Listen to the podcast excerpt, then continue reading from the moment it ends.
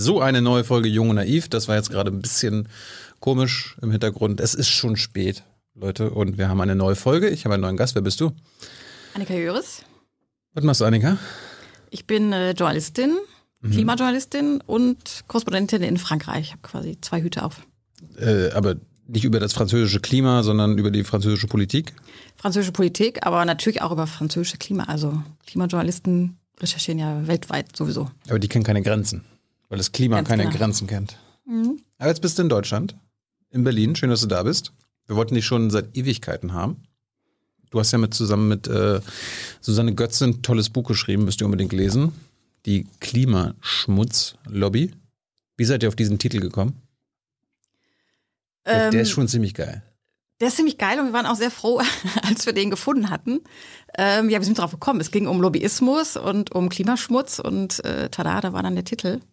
Genau. Und wir waren ja auch schon jahrelang mit diesem Thema beschäftigt. Also insofern lag der dann irgendwann auf warum, der Hand. Warum warst du damit beschäftigt? Ja, weil wir schon früh eigentlich gedacht hatten, ähm, das recherchiert eigentlich keiner so richtig. Also alle wundern sich immer, warum geht's eigentlich nicht vorwärts? Also warum werden die Klimaziele nicht eingehalten? Warum steigen die Emissionen in Deutschland, aber auch weltweit immer weiter an? Mhm. Ähm, warum eigentlich? Und diese Frage wurde noch nie beantwortet. Deswegen wollten wir dann dieses Buch schreiben und gucken, wer das eigentlich aktiv verhindert, dass wir da Fortschritte erzielen. Kann man das zusammenfassen? Kurz zusammenfassen? Wer das ist? Mhm. Also ganz kurz haben wir drei Gruppen gefunden. Das sind einmal die Klimaleugner, also Klimawandelleugner. Das sind diejenigen, die also von vornherein sagen, es gibt überhaupt keine Klimakrise. Die haben dann so Überschneidungen mit den Rechtspopulisten, also wie der AfD oder dem Rassemblement National in Frankreich, ähm, die auch behaupten, es gibt keine Klimakrise oder wenn es einen Klimawandel gibt, dann ist der nicht menschengemacht. Das sind so die zwei historischen Gruppen, würde ich mal sagen, die auch schon länger bekannt sind. Mhm die aber vielleicht sogar an Einfluss verloren haben in letzter Zeit, weil eigentlich stellt sich niemand Relevantes, sage ich mal, hin noch heute und sagt, es gibt keinen Klimawandel. Also das ist ja eigentlich nicht mehr ähm, nicht mehr möglich, ohne dann wirklich seinen Ruf zu verlieren. Und deswegen haben wir uns vor allem auf die dritte Gruppe konzentriert, die unserer Meinung nach die wichtigste ist. Das sind die Bremser, also diejenigen, die von morgens bis abends sagen, äh, Klimakrise ist ganz schlimm und jetzt müssen wir ganz viel dagegen tun und das wollen wir auch und das ist das Ziel unserer Regierung. Und am Ende aber trotzdem jedes Gesetz verhindern, was tatsächlich die Klimakrise eingedämmt hätte. Oder die dann beispielsweise den Kohleausstieg auf 2038 terminieren oder so. Und das sind so, ja, das ist die Gruppe, die besteht aus Politikern, aus vielen Politikern in der CDU, FDP, SPD auch. Ähm, die besteht aber auch aus Wirtschaftsprofessoren, die Einfluss üben, aus äh, Denkfabriken, marktradikalen Denkfabriken meistens. Und die hatten das halt in den letzten Jahrzehnten in der Hand, äh, dass, dass äh, die Klimakrise ja immer schlimmer wurde, ohne dass wir dagegen was getan hätten. Meinen die es äh, gut? Also äh, machen die das, äh, weil sie es nicht besser wissen? Oder machen sie das wieder besseren Wissens? Also, also bremsen Sie? Ja, ähm, das ist nicht ganz so leicht zu beantworten. Also ich glaube, sie wissen es eigentlich schon, aber letztendlich haben sie es nicht, also, aber letztendlich glauben sie es dann doch nicht wirklich. Also wer, wer wirklich daran glaubt, ähm, der kriegt ja eigentlich von morgens bis abends äh, Schweißausbrüche und hat Angst vor der, vor der Klimakrise. Also insofern denke ich, dass sie das zwar sozusagen, ähm, sagen, intellektuell verstanden haben, aber trotzdem dann eher ideologisch dagegen kämpfen. Also äh, wir haben ja auch mit verschiedenen Leuten aus dem Bundeswirtschaftsministerium gesprochen, von Herrn Altmaier. Und ähm, die sagten immer, ja, das sind einfach äh, für die ist diese ganze Klimaschutzkiste irgendwie so ein grünes Projekt, was mal aus der Grünen Partei entstanden ist. Und deswegen haben die von Anfang an ja eigentlich so Aversionen dagegen entwickelt und konnten es sich nicht zu eigen machen, einfach so aus ideologischen Gründen. Denn äh, es gibt ja wissenschaftlichen Konsens zur Klimakrise, es gibt auch eigentlich einen Konsens, was man dagegen tun sollte. Und das Einzige, was dem zuwiderläuft, ist halt eine bestimmte Ideologie, die sehr stark verankert ist. Also die Leute glauben einfach daran, dass also an, an das alte Deutschland, so die Deutschland AG mit den großen Konzernen, RWE, die Automobilindustrie, so das ist so das Leitbild und so soll es auch bleiben. So ja, aber, die, aber, so könnte es ja bleiben, wenn sich diese Industrien einfach wandeln und dann halt äh, in anderer Art und Weise Weltmarktführer sind oder bleiben.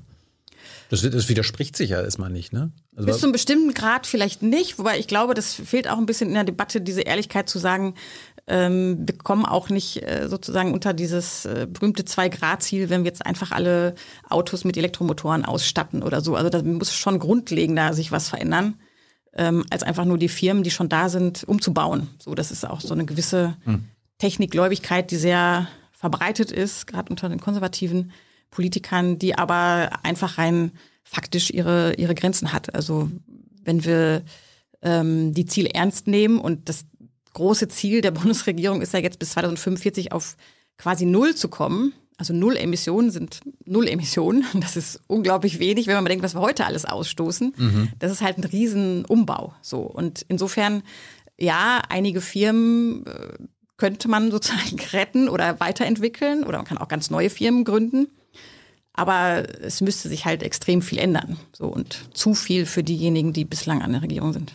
Hey Leute, Thilo hier. Unsere naive Arbeit in der Bundespressekonferenz und unsere wöchentlichen Interviews, die sind nur möglich, weil ihr uns finanziell unterstützt. Und damit das so bleibt, bitten wir euch, uns entweder per Banküberweisung oder PayPal zu unterstützen. Weitere Infos findet ihr in der Podcast-Beschreibung. Danke dafür. Wir brauchen jetzt ja nicht über die äh, Klimawandelleugner reden, auch nicht über die äh, AfD und Rechtspopulisten, aber über die Bremser. Ich meine, du hast ja gerade selbst gesagt, die Ziele sind ja klar und wir wollen klimaneutral sein bis ob jetzt 2045 oder 2040 oder sogar bis 2035, wie manche fordern. Äh, da, da stimmen ja alle überein, selbst diese Bremser. Sind das eigentlich nur Bremser oder auch Bremserinnen?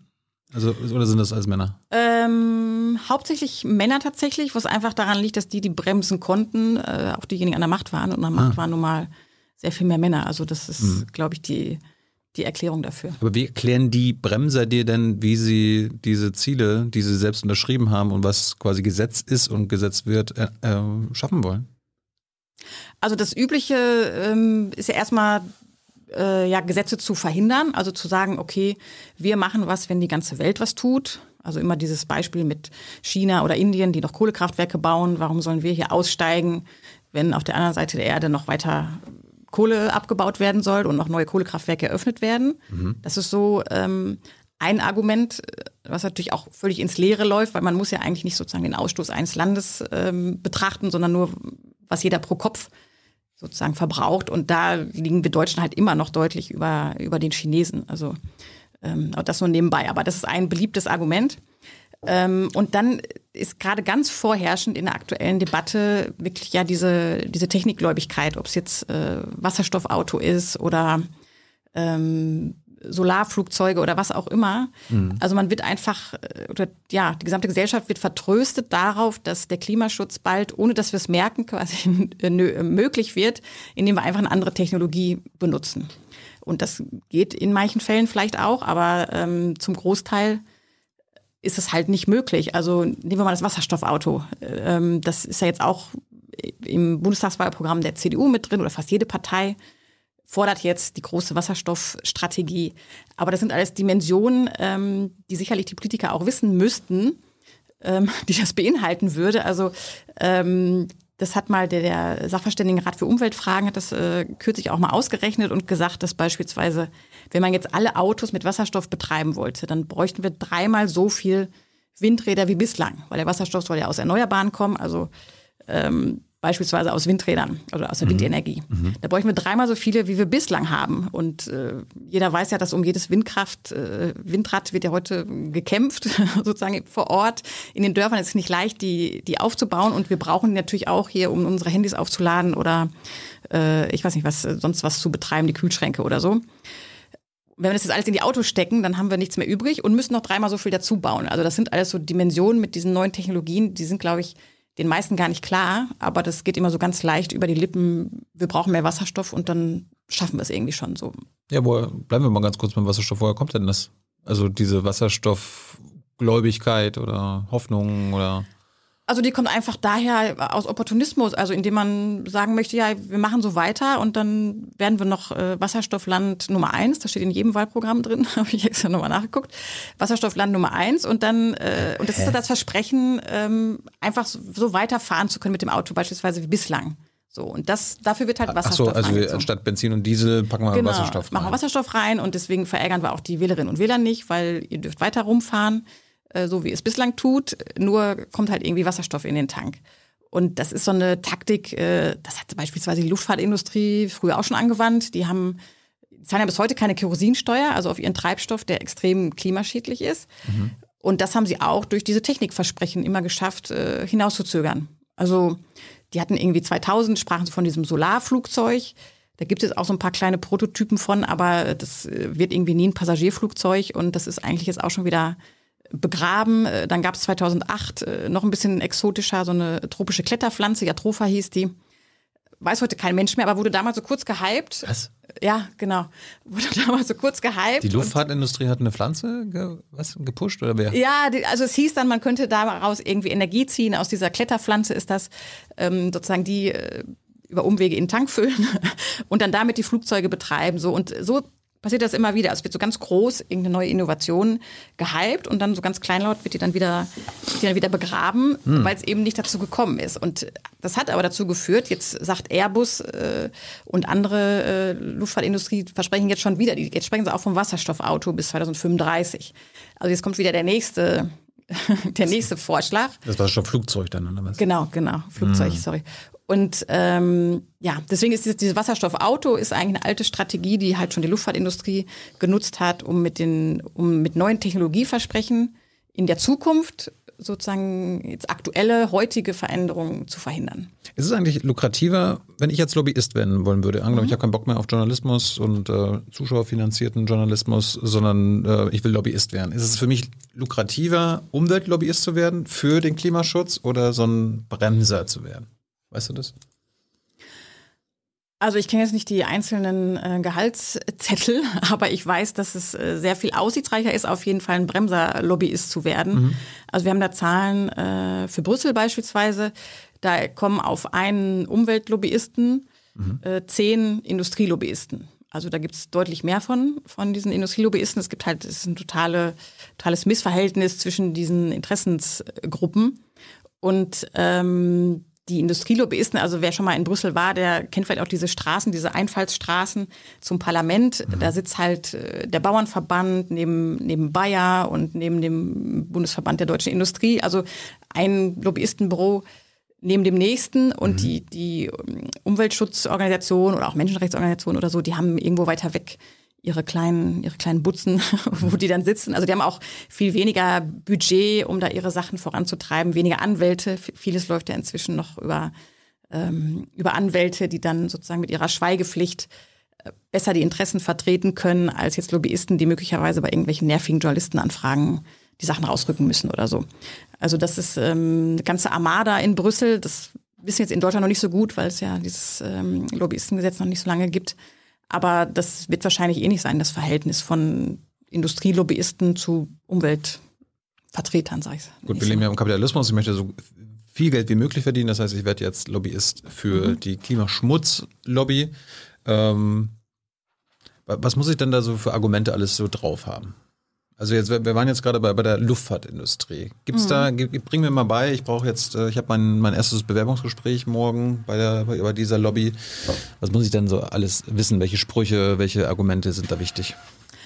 Also für die Luftfahrtindustrie, ja, ich glaube, du musst erstmal musst du natürlich sagen, dass äh, die Klimakrise eine riesen Herausforderung ist und es ganz wichtig ist, dass wir die gemeinsam bekämpfen und das aber die Luftfahrt gehört natürlich zum Menschheitstraum der Begegnung dazu und mhm. ähm, deswegen müsste das weiter aufrechterhalten werden, auch zur Völkerverständigung. Und das hat ja auch einen ganz wichtigen wirtschaftlichen wirtschaftliche Relevanz, dass ähm, es weiter auch Inlandsflüge geben kann. So und ähm, deswegen muss man das irgendwie vereinbaren, also diesen Traum vom Fliegen mit dem mit dem Klimaschutz und weil dir das so wichtig ist, ähm, möchtest du jetzt ganz viel Geld investieren in neue Technologien. Also du willst gucken, wie man bald klimaneutral fliegen kann und ja. dafür wirst du ganz viele Kooperationen finden mit Wissenschaftlern und wirst Institute finden, die dir Studien ähm, bereitstellen, die dann sagen, dass es in wenigen Jahren möglich sein wird. Und dann bist du eingestellt. Ist, ich, ich äh, bin natürlich für Klimaschutz, möchte aber, dass alles so bleibt für meine Industrie, wie es ist. Ähm, Ganz genau. Und ich möchte auch der Politik klar machen, ihr braucht eigentlich gar nichts regulieren, ihr braucht gar keine neuen Gesetze machen, wir kümmern uns schon selber drum. Genau, du bist ein glühender Verfechter vom Klimaschutz und setzt dich dafür ein, äh, dass das alles so weitergehen kann, aber mit besseren Technologien, die mit der Klimakrise vereinbar sind. Und die Technologien, die besser sind, die werden auch von mir und meinen, meinen Lobbyisten, also meiner Industrie entwickelt. Ohne staatliche Hilfe und alles Mögliche, oder?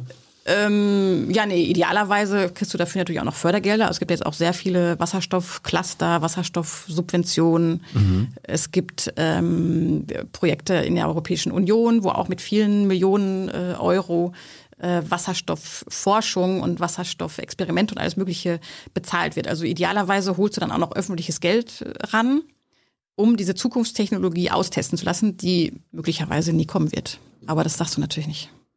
Das heißt, das kostet mich gar nichts alles. Diese, diese Forschung und ob das jetzt, äh, dass ich das jetzt alles machen muss und dass, dass da ein bisschen Risiko drin steckt, ob ich jetzt früher oder später klimaneutral und sauber fliege. Ja, also idealerweise nicht. Also das ist natürlich jetzt nicht auszuschließen, dass nicht mal der ein oder andere Luftfahrtkonzern oder auch die Autoindustrie, natürlich haben die auch ihre Forschungsabteilung, aber... Aber ich will so wenig wie möglich. Genau, zahlen. du willst so wenig wie möglich und dafür gibt's ja immer diese Drittmittelprojekte, heißt das ja an den Universitäten und hm. alle möglichen Töpfe, die Europäische Union, die ähm, haut ja auch da beim äh, Green New Deal auch sehr viel Forschungsgeld raus und über hm. andere Töpfe gibt's da sehr viel Geld zu holen für diese neuen Technologien, weil natürlich im Grunde ihres Herzens auch die Europäische Union eigentlich möchte, dass wir ungefähr so weiter wirtschaften wirtschaften, wie wir es bislang tun. Und deswegen wird auch diesem Versprechen der Industrie so. sehr gerne geglaubt. Achso, die Europäische Union ist eh schon auf meiner Seite. Und ich, ich, äh, ich muss dann mit meinen Argumenten als Lobbyist nur dafür sorgen, dass sie so bleiben. Also wenn man sich das, die Politik der letzten Jahre anguckt, ja, dann war die Europäische Union auf der Seite der Industrielobbyisten. Also die hat ja dann immer nur gehandelt, wenn es dann schon fast zu spät war. Also durch das Dieselgate gab es dann diese Emissionsgrenzen. Jetzt wurde ähm, in dieser Woche dieses, ähm, diese Agrarsubventionen beschlossen, das eigentlich wirklich ein ganz äh, fürchterliches Gesetz ist für mhm. die ähm, für die kommende Landwirtschaft. Also das ist überhaupt nicht vereinbar mit dem mit dem Klimaziel. Komm, kommen wir gleich noch zu. Ja, genau. Ja, das ist auch ein ganz wichtiges Thema. Diese Agrar, diese Agrarlobby ist eigentlich das Unglaublichste von, die eigentlich die unglaublichste Lobby, die unglaublichste Lobby vielleicht, von allen. Vielleicht, vielleicht werde ich Agrarlobbyist. Da musst du mir gleich nochmal was sagen. Aber jetzt erstmal Europäische ja. Union. Genau, die Europäische Union. Ja, die hat natürlich, ähm, sie hat nicht überall Kompetenzen, aber sie hat immer sehr schwache Gesetze bislang beschlossen und hat sich jetzt auch hohe Ziele gesetzt, aber immer wieder kommt es dann, wenn es dann ans Eingemachte geht, also eigentlich an die Gesetze und Verordnungen, die dafür kommen müssten, um dieses Ziel zu erreichen, ähm, dann schifft das dann wieder ab. Also dann gibt es eben nicht ähm, diese entsprechenden Gesetze für die Agrarsubventionen, das größte Budget in der EU. Also das wäre ein Riesenansatzpunkt, den, die, den Brüssel da eigentlich hätte, mhm. der dann nicht genutzt wird. Was sagt denn, ich meine, ich muss mich ja als äh, wahrscheinlich Luftfahrtlobbyist auch damit auseinandersetzen, dass viele sagen, gerade die jungen Leute weniger fliegen und Inlandsflugverbote und so weiter. Gibt es da gute Argumente dagegen? Gegen das Inlandsflugverbot? Nee. Ja, es wird ja immer gesagt, ähm, dass äh, ja, also für Inlandsflüge ist es schon schwierig, eigentlich da gute Lobbyisten-Argumente zu finden. Die haben bestimmt welche. Ja, aber da fallen mir jetzt keine ein, weil ich, finde das äh, extrem die Bahn, absurd. Die Bahn, die Bahn hat doch einfach gar keine, hat doch nicht genug Strecken und die bieten doch nicht genug Züge an. Also da müssen die Leute sich doch irgendwie. Ja, also was natürlich, was, was sie natürlich immer sagen werden, ist jetzt nicht sonderlich einfallsreich, aber die kommen ja meistens auch mit sehr äh, platten, sag ich mal, platten ähm, Argumenten durch. Genau, das ist dann sowas wie wir brauchen das, die Verkehrsanbindung der Region. Die Region schwächelt dann, wenn wir nicht mehr irgendwie in Buxtehude einen Regionalflughafen haben, dann äh, ist die ganze Region abgehängt und das, ähm, dann kommen die Geschäftsbeziehungen nicht zustande. So, also es sind eigentlich immer mhm. wirtschaftliche Argumente, Arbeitsplatzargumente, die, die nach vorne geschoben werden. Gibt es irgendwelche anderen äh, Argumente aus der Luftfahrtindustrie, die der Öffentlichkeit noch nicht so bekannt sind, die ich in meinem Bewerbungsgespräch dann auch brauche? Mm, also das waren jetzt eigentlich schon die absoluten äh, Klassiker, aber es wird immer. Ich, meine, es, es, gibt, ich erinnere mich, äh, mhm. äh, manchmal frag, fragen ja auch komische Journalisten in der Bundespressekonferenz den Finanzminister wegen Abbau von klimaschädlichen Subventionen. Und äh, da sind ja dann die indirekten Subventionen auch, dass es keine Kerosinsteuer gibt. Und dann gibt es auch immer das Argument, ja, das, erstens bringt das nicht wirklich was und zweitens äh, im Ausland gibt es das schon und dann fliegen die dann halt über Amsterdam und so Das wäre kontraproduktiv. Ja, ja, das wird auch mal gesagt, okay, dann fliegen sie dann irgendwie von München nach Wien stattdessen, wenn es irgendwie in Deutschland nicht mehr geht oder mhm. so. Aber mhm. ähm, klar, man kann nicht alles verhindern, aber man kann nicht sagen, wir gehen jetzt da erstmal voran. Frankreich hat es ja schon zumindest teilweise eingeschränkt, den Inlandsflugverkehr. Also da, da gilt jetzt für alle Flüge, die man auch äh, innerhalb von vier Stunden mit der Bahn machen kann, ähm, werden jetzt die Verbindungen gestrichen. So, das war eine Auflage für die Corona-Hilfen, die Air France ja in großem Umfang empfangen hat, so wie die Lufthansa auch. Mhm. Das hat man hier in Deutschland dann nicht gemacht. Tja. Hätte man können. Gute Lufthansa-Lobbyisten offenbar. Sehr gute. Die brauchen mich dann offenbar nicht. Du, du hast, du, die brauchen dich eigentlich alle nicht, glaube ich. Ich wüsste jetzt gar nicht, welche, welche Industrie noch Lobbyisten bräuchte. Die kommen eigentlich alle sehr gut zurecht gerade. Hm. Äh, du, hast gerade schon öfter jetzt das, äh, das mit den Klimazielen angesprochen. Ist das eigentlich auch ein, äh, ein Lobbyerfolg der letzten Jahrzehnte, dass immer nur von Zielen gesprochen wird, die eingehalten werden, weil ein Ziel muss man entweder schaffen oder halt nicht. Ich meine, wenn ich versuche abzunehmen, ne, ich habe ein Ziel, ich will jetzt in den nächsten drei Monaten zehn Kilo abnehmen, hm, entweder schaffe ich das oder ich schaffe das nicht. Ja, also ähm, Ziele sind erstmal gut, würde ich sagen, auch für die einzelnen Sektoren, aber es kommt dann darauf an, ob die auch wirklich ähm, so runtergebrochen werden. Also so ein globales Ziel bis 2045 auf Null bringt erstmal nichts, wenn man nicht gleichzeitig alle Ministerien dazu verpflichtet, in ihrem Bereich auch auf Null zu kommen. Also wenn, weil jetzt passiert ja wieder das, was immer passiert, jetzt schon wieder bei der Agrarlobby, aber das ist ein gutes Beispiel, das mhm. Ernährungsministerium, die sagt ja, okay, ihr müsst alle auf Null kommen, aber wir können ja nicht, weil wir produzieren Nahrung. Also das gilt dieses Ziel schon mal für uns nicht. Und dann gibt es immer wieder andere Ausnahmeregelungen. Die Luftfahrtindustrie würde sagen, ja, wir, wir, können auch nicht ganz auf Null, weil sonst bricht da hier alles zusammen. Und wir haben auch gerade erst den schönen Berliner Flughafen eröffnet. Ja. Wäre doch ja mal schade. Ja. So, und ähm, deswegen ist so ein globales Ziel erstmal ein, ein Schritt, aber danach muss das natürlich runtergebrochen werden. Und bis vor kurzem, 2019, gab es ja noch nicht mal diese Sektorenziele, nennt sich das. Also dass überhaupt festgelegt wurde, in welchem Bereich wie viel eingespart werden musste, sondern es war einfach nur diese diffuse Zahl im Raum, ohne dass sich einer dran gehalten hätte. Aber Verpflichtungen wären doch besser, quasi in, gerade von der Politik her, als, als Ziele, weil dann kann man ja, wenn man, wenn die Politik irgendwas nicht erreicht, was für die Gesellschaft überlebenswichtig ist oder für die, für die gesamte Menschheit, dann kann man ja sagen, okay, wir können euch verklagen, ihr seid rechtlich daran gebunden, weil so, wie willst du das dann irgendwo einklagen, dass Ziele nicht eingereicht, äh, eingehalten wurden? Ja, wobei das ist ja jetzt kürzlich äh, passiert mit dem Urteil des Bundesverfassungsgerichts, ja, der gesagt damit, hat, damit konnte ja keiner rechnen. Das war jetzt ja quasi ein Glückstreffer, oder? Ähm, ja, also es war überraschend, überraschend glücklich gefügtes Urteil, kann man sagen. Aber es gab jetzt schon ein paar Präzedenzfälle. Also ich glaube, in Zukunft wird sich da sehr viel vor den Gerichten abspielen und dann spielen auch die Klimaziele, die ja dann auch in Gesetz gegossen werden normalerweise, eine größere Rolle. Also das hat schon, ähm, wie wir jetzt gesehen haben, wirklich gesetzlich bindende Kraft und ja, es war ein wegweisendes Urteil, was aber jetzt auch wieder ein bisschen äh, von der Klimaschmutzlobby unterwandert wurde, dieses Urteil, weil auch Herr Altmaier oder alle haben sich ja hingesetzt, ja, prima, dieses Urteil, also quasi auf die Schulter für dieses Urteil geklopft, was natürlich ziemlich absurd ist, weil es war, ja, also sie wurden halt verurteilt, weil sie ihre eigenen Klimaziele nicht einhalten und damit der kommenden Generation sehr viel Last aufbürden. Da kann sich eigentlich niemand für auf die Schulter klopfen. Haben sie trotzdem gemacht und die Ziele entsprechend verschärft, aber jetzt fehlen halt wieder das ist wieder wieder das Entscheidende.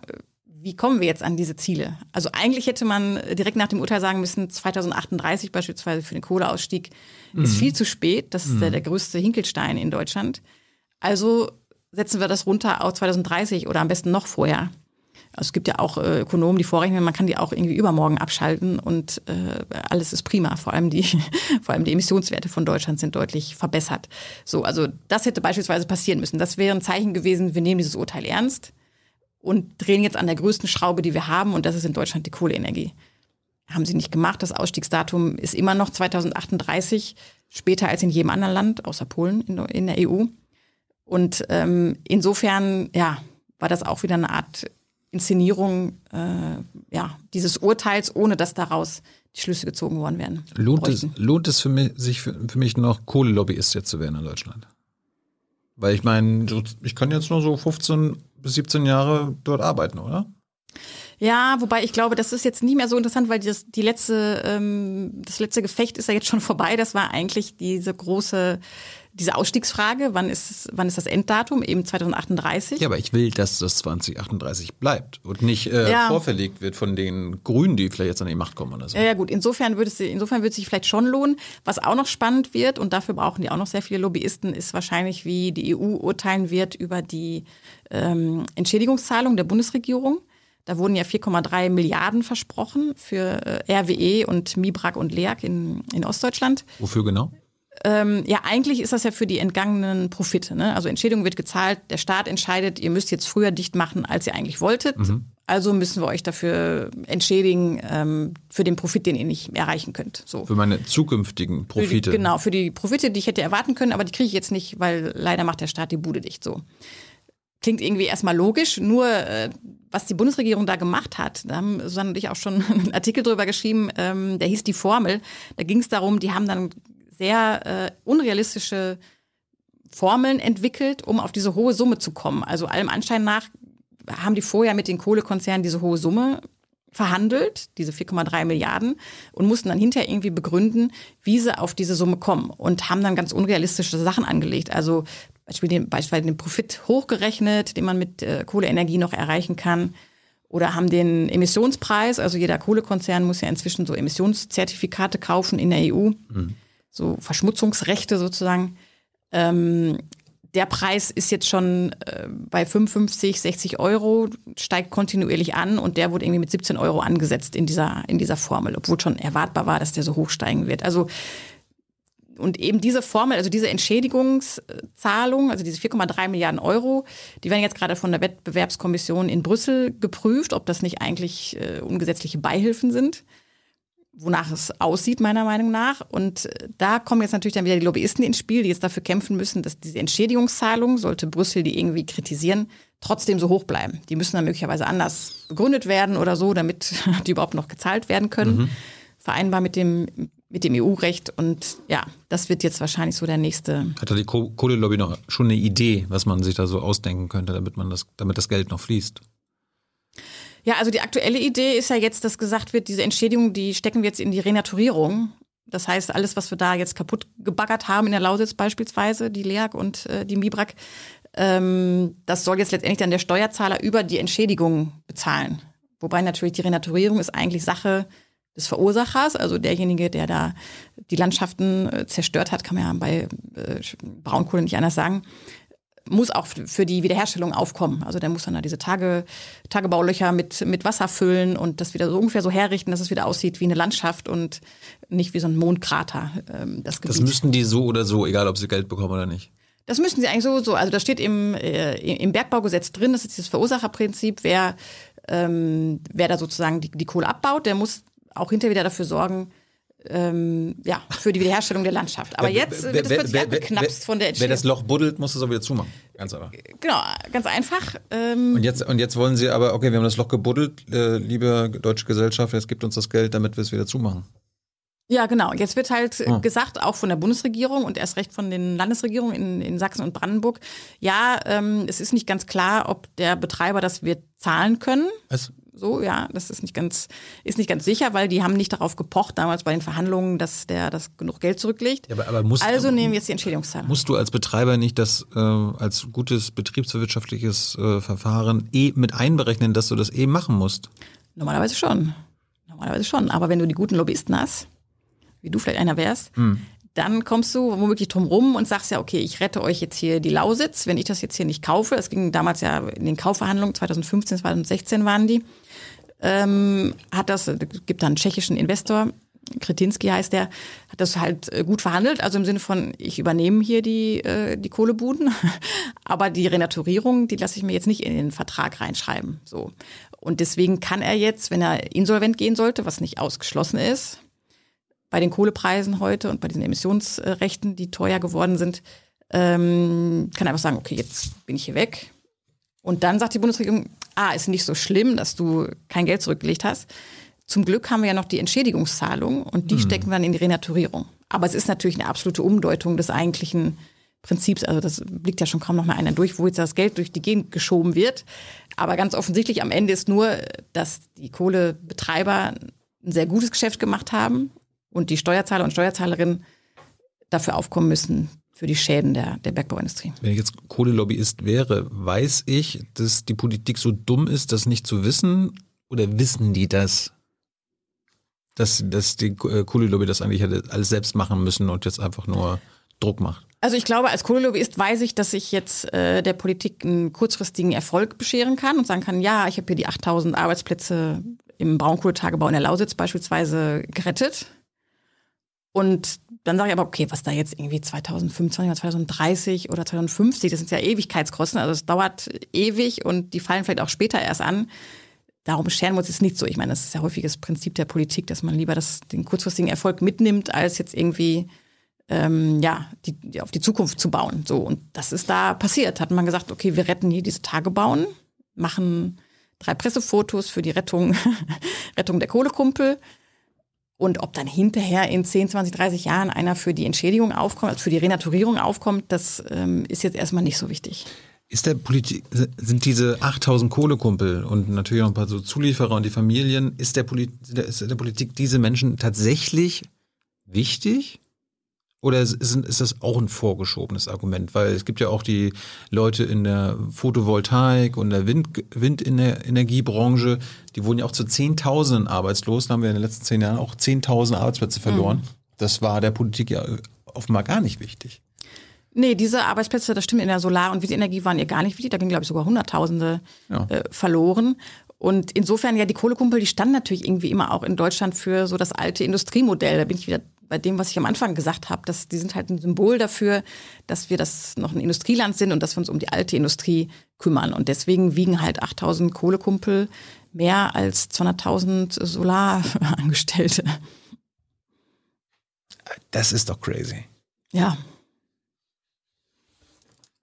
Äh, es gibt auch noch so eine andere Zahl, da sind wir jetzt äh, drüber gestolpert bei einer Recherche, die fand ich auch so interessant. Ähm, es gibt ja nicht nur diese 8000 Kohlekumpel, aber ähm, es gibt auch fast 4000 Leute, die nur damit beschäftigt sind, noch die alten Tage bauen aus der DDR wiederherzurichten. Also diese Renaturierung, das ist unglaublich teuer. Deswegen, wenn wir darüber sprechen, wer muss dafür eigentlich zahlen, das ist ein, ist ein Riesenaufwand. Das sind 4000 äh, Leute, das sind so Ingenieure und Kranführer und äh, alle möglichen Geologen und so weiter, die nur damit beschäftigt sind, äh, zu gucken, dass es keine großen Erdrutsche gibt und dass ähm, nicht da irgendwelche Häuser in Tagebaulöchern verschwinden oder so. Also das ist ein Riesenaufwand und insofern ist das, was da an Kosten auf die Allgemeinheit zukommt, riesig. Also die, sind jemals Kohlewerksbetreiber für den Schaden, den sie an die, an die Natur, äh, also den sie da gemacht haben, haben sie den jemals mit eigenen Mitteln bezahlt? Also, also hört sich jetzt so an, als ob das bisher noch nie passiert ist. Am Ende hat immer der Steuerzahler gezahlt. Ja, nee, ganz so ist es auch nicht. Also die nee. müssen ja auch im laufenden Betrieb müssen die auch schon äh, das wieder herrichten. Und das, was dann übrig bleibt, wenn die Betriebe zugehen, das sind dann sozusagen diese, diese Ewigkeitskosten. Aber ähm, also DDR-Tage bauen, das wird vom Bund bezahlt, der hat das damals so übernommen und das wird jetzt einfach noch, ähm, da sagte mir auch jemand, der da beschäftigt ist für diese Gesellschaft, die das da renaturiert, der sagte, ja, wir dachten, wir sind 2020 fertig. Jetzt rechnen wir mit 2050, wenn überhaupt. Also das ist, die heißt nicht umsonst Ewigkeitskosten. Das dauert wirklich, es dauert wirklich ewig so. Und die Betreiber, also früher auch RWE beziehungsweise die RAG noch, die RAG damals, ähm, die haben da schon auch immer Geld reingesteckt. Aber es war am Ende nie so ganz klar, ob da nicht auch noch die Kommunen für dieses oder jene Loch irgendwie zahlen oder die Bergbauschäden, ob das dann wirklich von der RAG beglichen wird oder nicht von den Kommunen. Also hm. das ist schon ein ewiges, äh, ja, ein ewiger Streitpunkt. Sind denn alle Parteien für diese Kohle-Lobby-Argumente äh, aufgeschlossen oder gibt es da Parteien, die da durchsehen und sagen, okay, damit könnt ihr, euch hier, könnt ihr uns hier nicht mehr durchkommen? Also sagen die Grünen zum Beispiel, sag mal, habt den Schuss. Das müsst ihr selbst, ihr habt das Loch, gebuddelt, das macht ihr mal wieder selbst zu. Also die Grünen waren ja auf jeden Fall schon auf jeden Fall für einen früheren Kohleausstieg und auch äh, bei diesen Entschädigungszahlungen haben die auch immer heftig kritisiert, dass die so, die so hoch ausgefallen sind.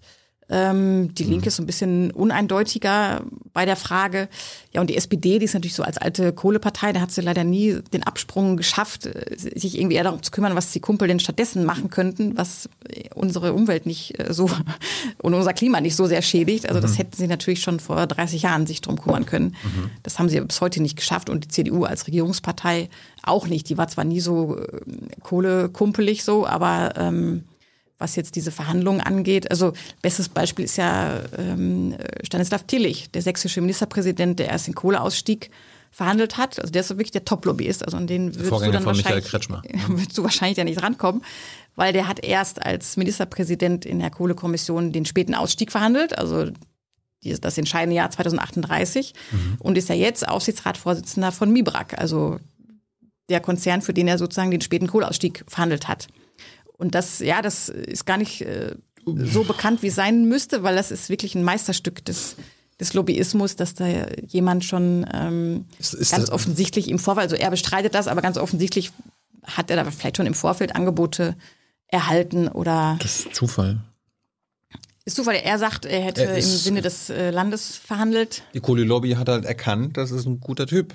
Der kann ein guter Kohle-Lobbyist werden. Genau, vielleicht kam das Angebot auch Dem erst. brauchen wir gar nicht viel beibringen. Auch erst anschließend. Auf jeden Fall waren sie so zufrieden mit seiner Arbeit als Vorsitzender der Kohlekommission, dass er dann gleich Chef des Kohlekonzerns Aber ist das nicht Korruption dann schon? Also ich glaube, Transparency International nennt das nachgelagerte Korruption. Ja, genau. Es gibt da verschiedene Begriffe, gibt auch den äh, Drehtüreffekt oder alles Mögliche. Und ja. das ist wirklich meiner Meinung nach ein Bereich, der häufig unterschätzt wird, weil man denkt immer, die, der kommen so die Geldkoffer während der Regierungszeit, werden da über den Tisch geschoben oder so. Ähm, das äh, haben wir zumindest nicht gefunden. Vielleicht gibt es die auch, aber die sind ähm, zumindest sehr schwer aufzufinden. Aber viel häufiger gibt es diesen Fall, dass die Leute erst in der Politik sind und dann anschließend die lukrativen Jobs kriegen in der Wirtschaft, für die sie vorher sozusagen zuständig waren als Politiker. Ohne dass jemals Geld äh, geflossen ist, sondern ich würde jetzt, ich, wenn ich jetzt Politiker wäre, würde ich einfach mit der Lobby da reden und sagen, wenn ich nicht mehr im Amt bin, Annika, dann bin ich sicher bei euch, ja? Gib mir, ja, oder gib, die werden schon sagen, ach, dann melde dich mal, wenn hier nach der nächsten Wahlperiode mal gucken, ist ja bestimmt interessant, da haben wir vielleicht was für dich.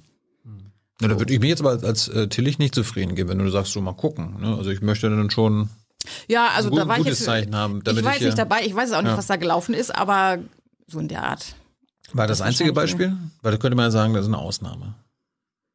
Ach, in der EU gibt es auch ganz viele Beispiele von Personen, die erst dafür verantwortlich waren, äh, Regeln für Plastikabfall oder Plastikdosen oder Plastikgetränkeflaschen aufzustellen und hinterher waren sie dann in der ähm, Getränkeindustrie oder in der Plastikindustrie. Also da gibt es eigentlich ganz viele. Bleiben wir nochmal ganz kurz bei, bei der Kohlelobby. Äh, du meinst ja gerade, es kann auch sein, dass irgendwie Insolvenz äh, anstehen könnte, wenn nicht richtig mehr gewirtschaftet wird, dadurch, dass die CO2-Preise und die, die, Zertifikate teurer werden. Äh, hat die Kohlelobby denn da auch schon Ideen, wie die Insolvenz verhindert werden kann? Also, dass die Politik da wieder einspringen muss und dass sich das alles wieder verlängert, weil das wäre doch aus Klimaschutzsicht doch das Allerbeste, wenn die so schnell wie möglich auch insolvent gehen, meinetwegen. Ja, theoretisch schon, aber in dem Fall wird es wahrscheinlich eher so sein, dass da das, das Lobbyinteresse dann ist, dass er insolvent geht, aber nicht für die Renaturierung zahlen muss. Mhm. So. Also das ist dann in dem Fall, dann hat er noch ein paar Jahre da gewirtschaftet und dann geht er wieder weg. Und der, der Müll sozusagen bleibt dann noch liegen, die, die, die Halden und die kaputten, kaputten Landschaften. Mhm. Gut, kommen wir, Landschaften, sind wir doch äh, bei der Landwirtschaft, Agrarlobby. Da hört sich, hört sich auch lukrativ an. Also soll, könnte ich da äh, einen guten Job bekommen als Agrarlobbyist? Also da könntest du einen guten Job bekommen, allerdings da sind schon sehr viele vergeben. Die sind sehr, die sind sehr zahlreich, die Agrarlobbyisten. Beispielsweise ähm, in, der, ähm, in der Agrarkommission von der CDU, da haben irgendwie rund 80 Prozent der Leute noch irgendwie einen Nebenjob, entweder im Bauernverband oder bei irgendwelchen Düngemittelherstellern oder ähm, Hast du gerade 80 Prozent gesagt? Ja. Oder sind Schweinemester. Ähm, in der EU-Agrarkommission ist das ähnlich, nicht ganz so hoch. Ähm, über die Parteigrenzen hinweg ist das weniger. Die CDU ist wirklich äh, auch da extrem an, extrem mit Lobbyisten unterwandert. Und das führt dann dazu, dass wir ähm, in der Agrarwirtschaft wirklich in den letzten 20 Jahren überhaupt keine Fortschritte gehabt haben. Also das dümpelt die ganze Zeit auf so einem hohen Emissionsniveau herum. Und äh, Frau Klöckner, die Ernährungs- und Landwirtschaftsministerin, das ist auch schon eigentlich ein Ding, dass das in einer Hand ist. Es müsste auch besser getrennt sein wahrscheinlich. Ja. Ähm, die möchte da auch nichts dran ändern. Also sie hat immer dieses Totschlagargument, was es früher für die Energie gab. Also da gab es ja immer, dann geht das Licht aus, wenn wir keine Kohleenergie mehr haben. Das ist ja so bekannt als, als Lobbyargument. Und äh, sie führt jetzt immer an, dann ist der Kühlschrank leer. Mhm. So als würden wir sozusagen Hungersnot leiden, äh, sollten die Bauern irgendwie weniger Pestizide nutzen dürfen oder weniger äh, sch schwer ähm, Laster, nee, die heißen nicht Laster, ähm, Traktoren oder sowas. Also sie ist da eine ganz große Lobbyistin dafür, dass das System ganz genauso weiterläuft wie bislang. Und ich glaube, ihr spielt dann auch so ein bisschen in die Hände, dass äh, ja auch die meisten Bürgerinnen und Bürger das Gefühl haben, ja, das geht auch irgendwie gar nicht mehr anders. Man muss da irgendwie ganz viel Chemie auf den, aufs Feld schmeißen und das muss irgendwie ganz tief umgegraben werden. Ähm, sonst klappt das alles nicht mit unserem, mit unserem Anbau.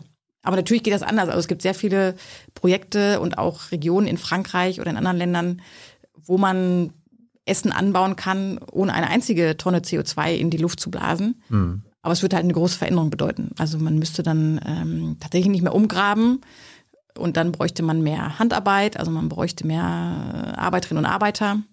Das schmälert den Profit. Schmälert den Profit.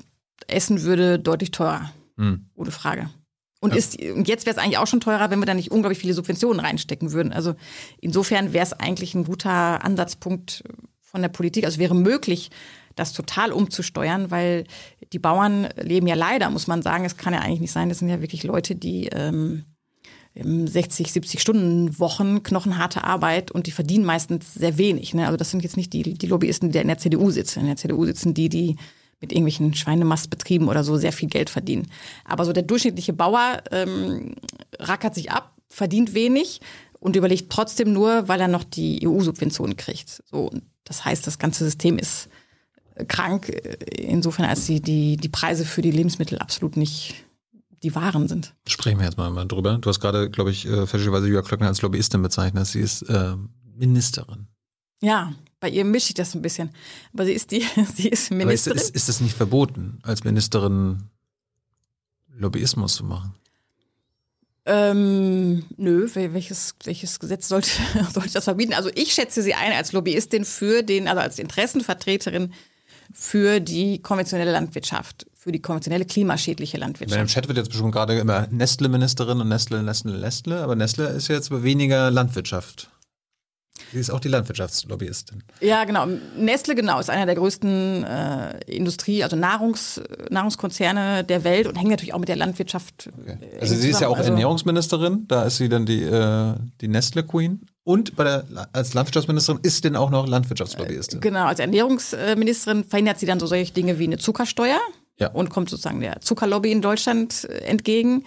Und Nestle kann dann wiederum günstig Zucker einkaufen für die vielen schlechten Süßigkeiten, die alle immer essen müssen. das, das ist doch krass, dass das alles möglich ist. Ja, also wir fanden es auch krass. Wir haben dieses Buch geschrieben und immer gedacht, äh, kann doch eigentlich nicht wahr sein. Aber wenn man sich das Resultat anguckt, ähm, ist, ist natürlich auch, also wir haben ja ein krasses Resultat in dem Sinne, dass wir keine unserer Ziele einhalten. Also weder im Klimaschutz noch im Gesundheitsschutz oder so. Also Julia Klöckner ist ja auch dafür verantwortlich, das ist noch ein bisschen ein anderes Thema, aber dafür, dass die Deutschen eigentlich immer ungesünder leben. Also sie werden immer äh, übergewichtiger, machen immer weniger Sport und äh, das führt dann natürlich auch zu großen Gesundheitskrisen. So, das ist ihr. Das ist ihr alles egal. Sie sagt ja immer, Hauptsache schmeckt. Ja, Hauptsache schmeckt, genau. Das ist ihr, ihr Leitspruch. das, ist, das ist das eine, was fehlt. Und auf der anderen Seite, genau, wird, wird dann halt die Industrie, die zu diesen schlechten Produkten führt und zu dieser klimaschädlichen Landwirtschaft, äh, die wird von ihr hofiert, beziehungsweise es wird alles in dieser Richtung beschlossen. Ja, ich hörte mal von ihr so freiwillige Selbstverpflichtungen. Die Industrie setzt sich äh, eigen, also eigene Ziele oder man macht so, ein, so eine Kooperation, ne, die Politik mit der Industrie statt dass der Industrie Vorgaben gemacht werden. Genau. Und das führt dann dazu, also wenn wir jetzt mal bei der, bei der Zuckerlobby bleiben, ähm, dass sich eigentlich, ja, dass sich eigentlich nichts verändert. Also es gibt ja auch inzwischen so, so Studien, die untersuchen, ob sich der Zuckergehalt in den Lebensmitteln seit dieser freiwilligen Selbstverpflichtung, die gibt es ja schon ein paar Jahre, ob sich der verändert hat. Und der hat sich eigentlich, also gerade bei den Kinderlebensmitteln, Also beispielsweise, wie, wie nannte sich das in der Studie? Ähm, Wurst mit Kinderoptik nennt sich das beispielsweise, also diese, diese Lachwurst oder so. Ähm, die ist genauso, die ist genauso fett wie vorher. Also es ging auch Fett um Zucker. Und die, ähm, die, die zuckrigen Lebensmittel, also die Kekse oder das Müsli für Kinder, ist genauso zuckrig wie vorher. Also es hat nichts gebracht. Und andere Länder, beispielsweise Chile oder Großbritannien, die haben eine Zuckersteuer eingeführt. Mhm. Und da hat die Industrie dann darauf reagiert und ähm, den Zuckergehalt reduziert. Also wenn man das möchte. Und die Industrien gibt's immer noch. Und die gibt's immer noch. Ja. Ist ja nicht so, dass die jetzt abgeschafft werden. Nee. Genau. Steuer. Ist nur so, dass die Leute dann bessere Lebensmittel kaufen können. Genau, das ist jetzt nur indirekt Klima, aber das zeigt trotzdem, wie, wie diese Ministerin tickt. Was vorher anders? Nein. Also nicht nur sie tickt so, sondern also die Landwirtschaftsminister, das ist ja ähm, ja, auch wenn man da in die Historie geht, da gab es ja niemanden, der wirklich da etwas verändern wollte. Renate Künast? Renate Künast, die war. Die war eine Grüne. Die war eine Grüne. Da, da wird man es ja irgendwie erwarten, dass da ein bisschen was passiert. Ja, das stimmt. Die hatte ich jetzt ähm, unterschlagen. Die hat auch einiges versucht, aber es ist trotzdem bei diesem System geblieben. Und das ist ja auch, Essen ist ja auch irgendwie so ein persönliches Thema und wird auch mal sehr gern von der Lobby mhm. ausgeschlachtet. Also wir erinnern uns ja alle daran, was das für ein großes ähm, Bohai gab um diesen einen Veggie Day mhm. in der Schulkantine oder so. Mhm.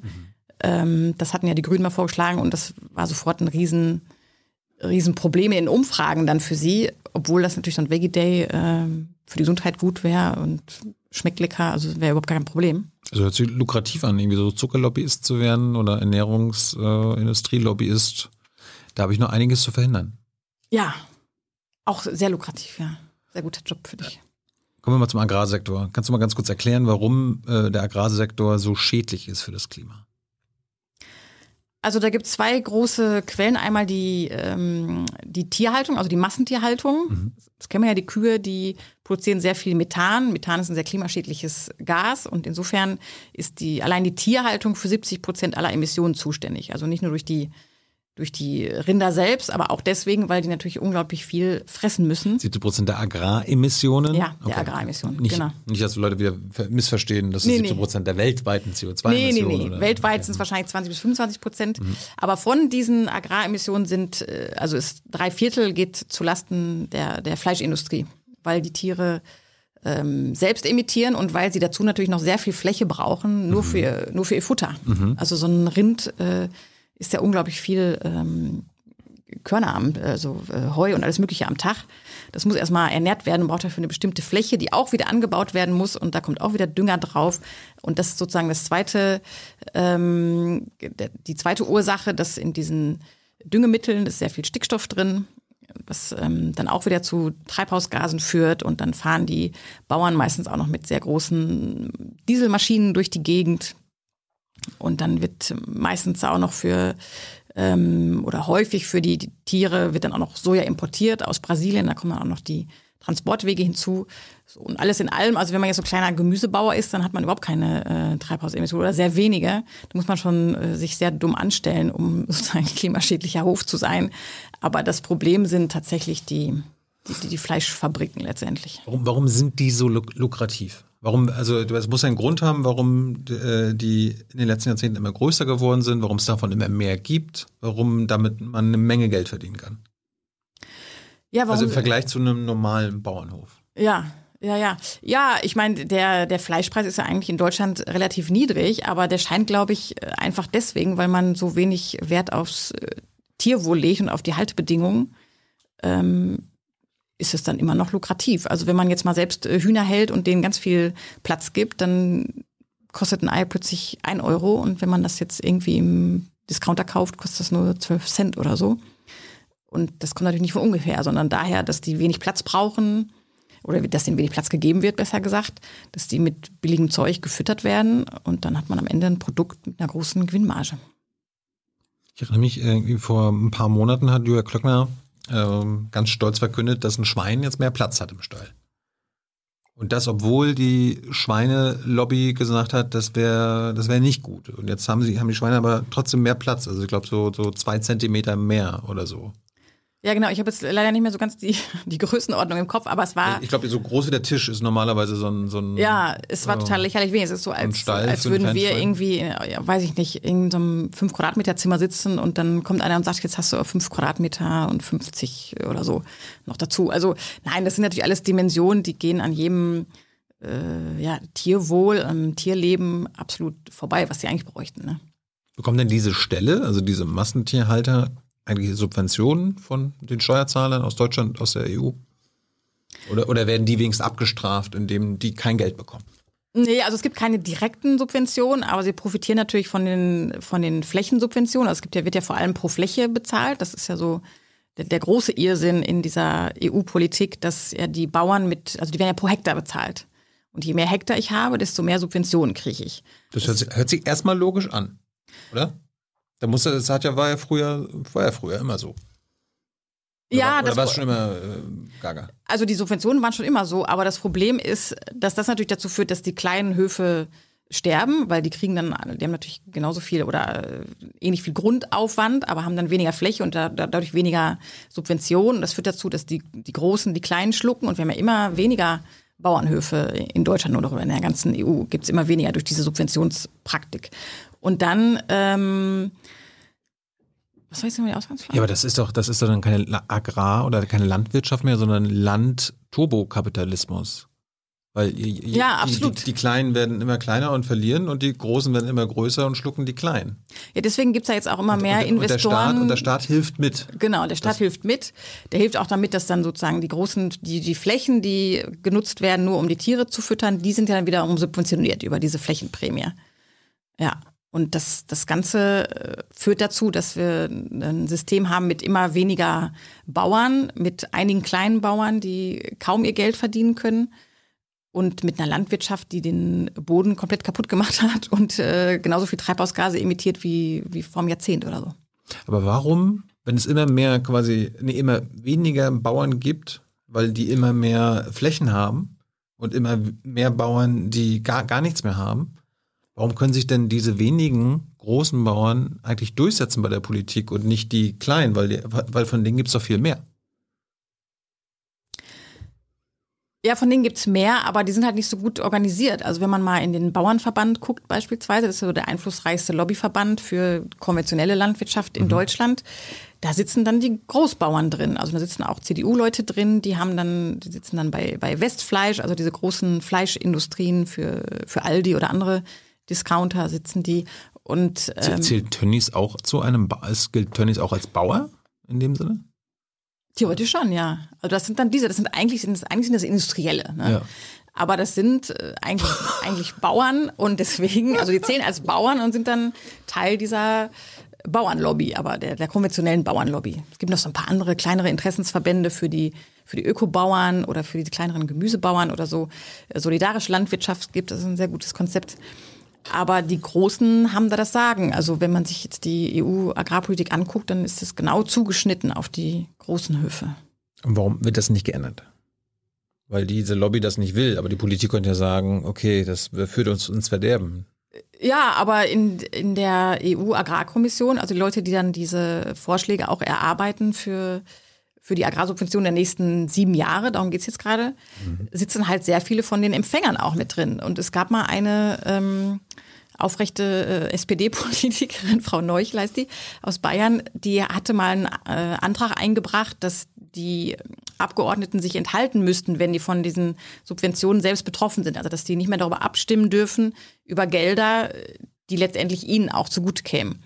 Und der wurde dann abgeschmettert. Und das ist nur ein Zeichen dafür, dass die Mehrheit der Leute, die da sitzt, selbst davon profitiert, von diesen Subventionen und deswegen auch aufrechterhalten will.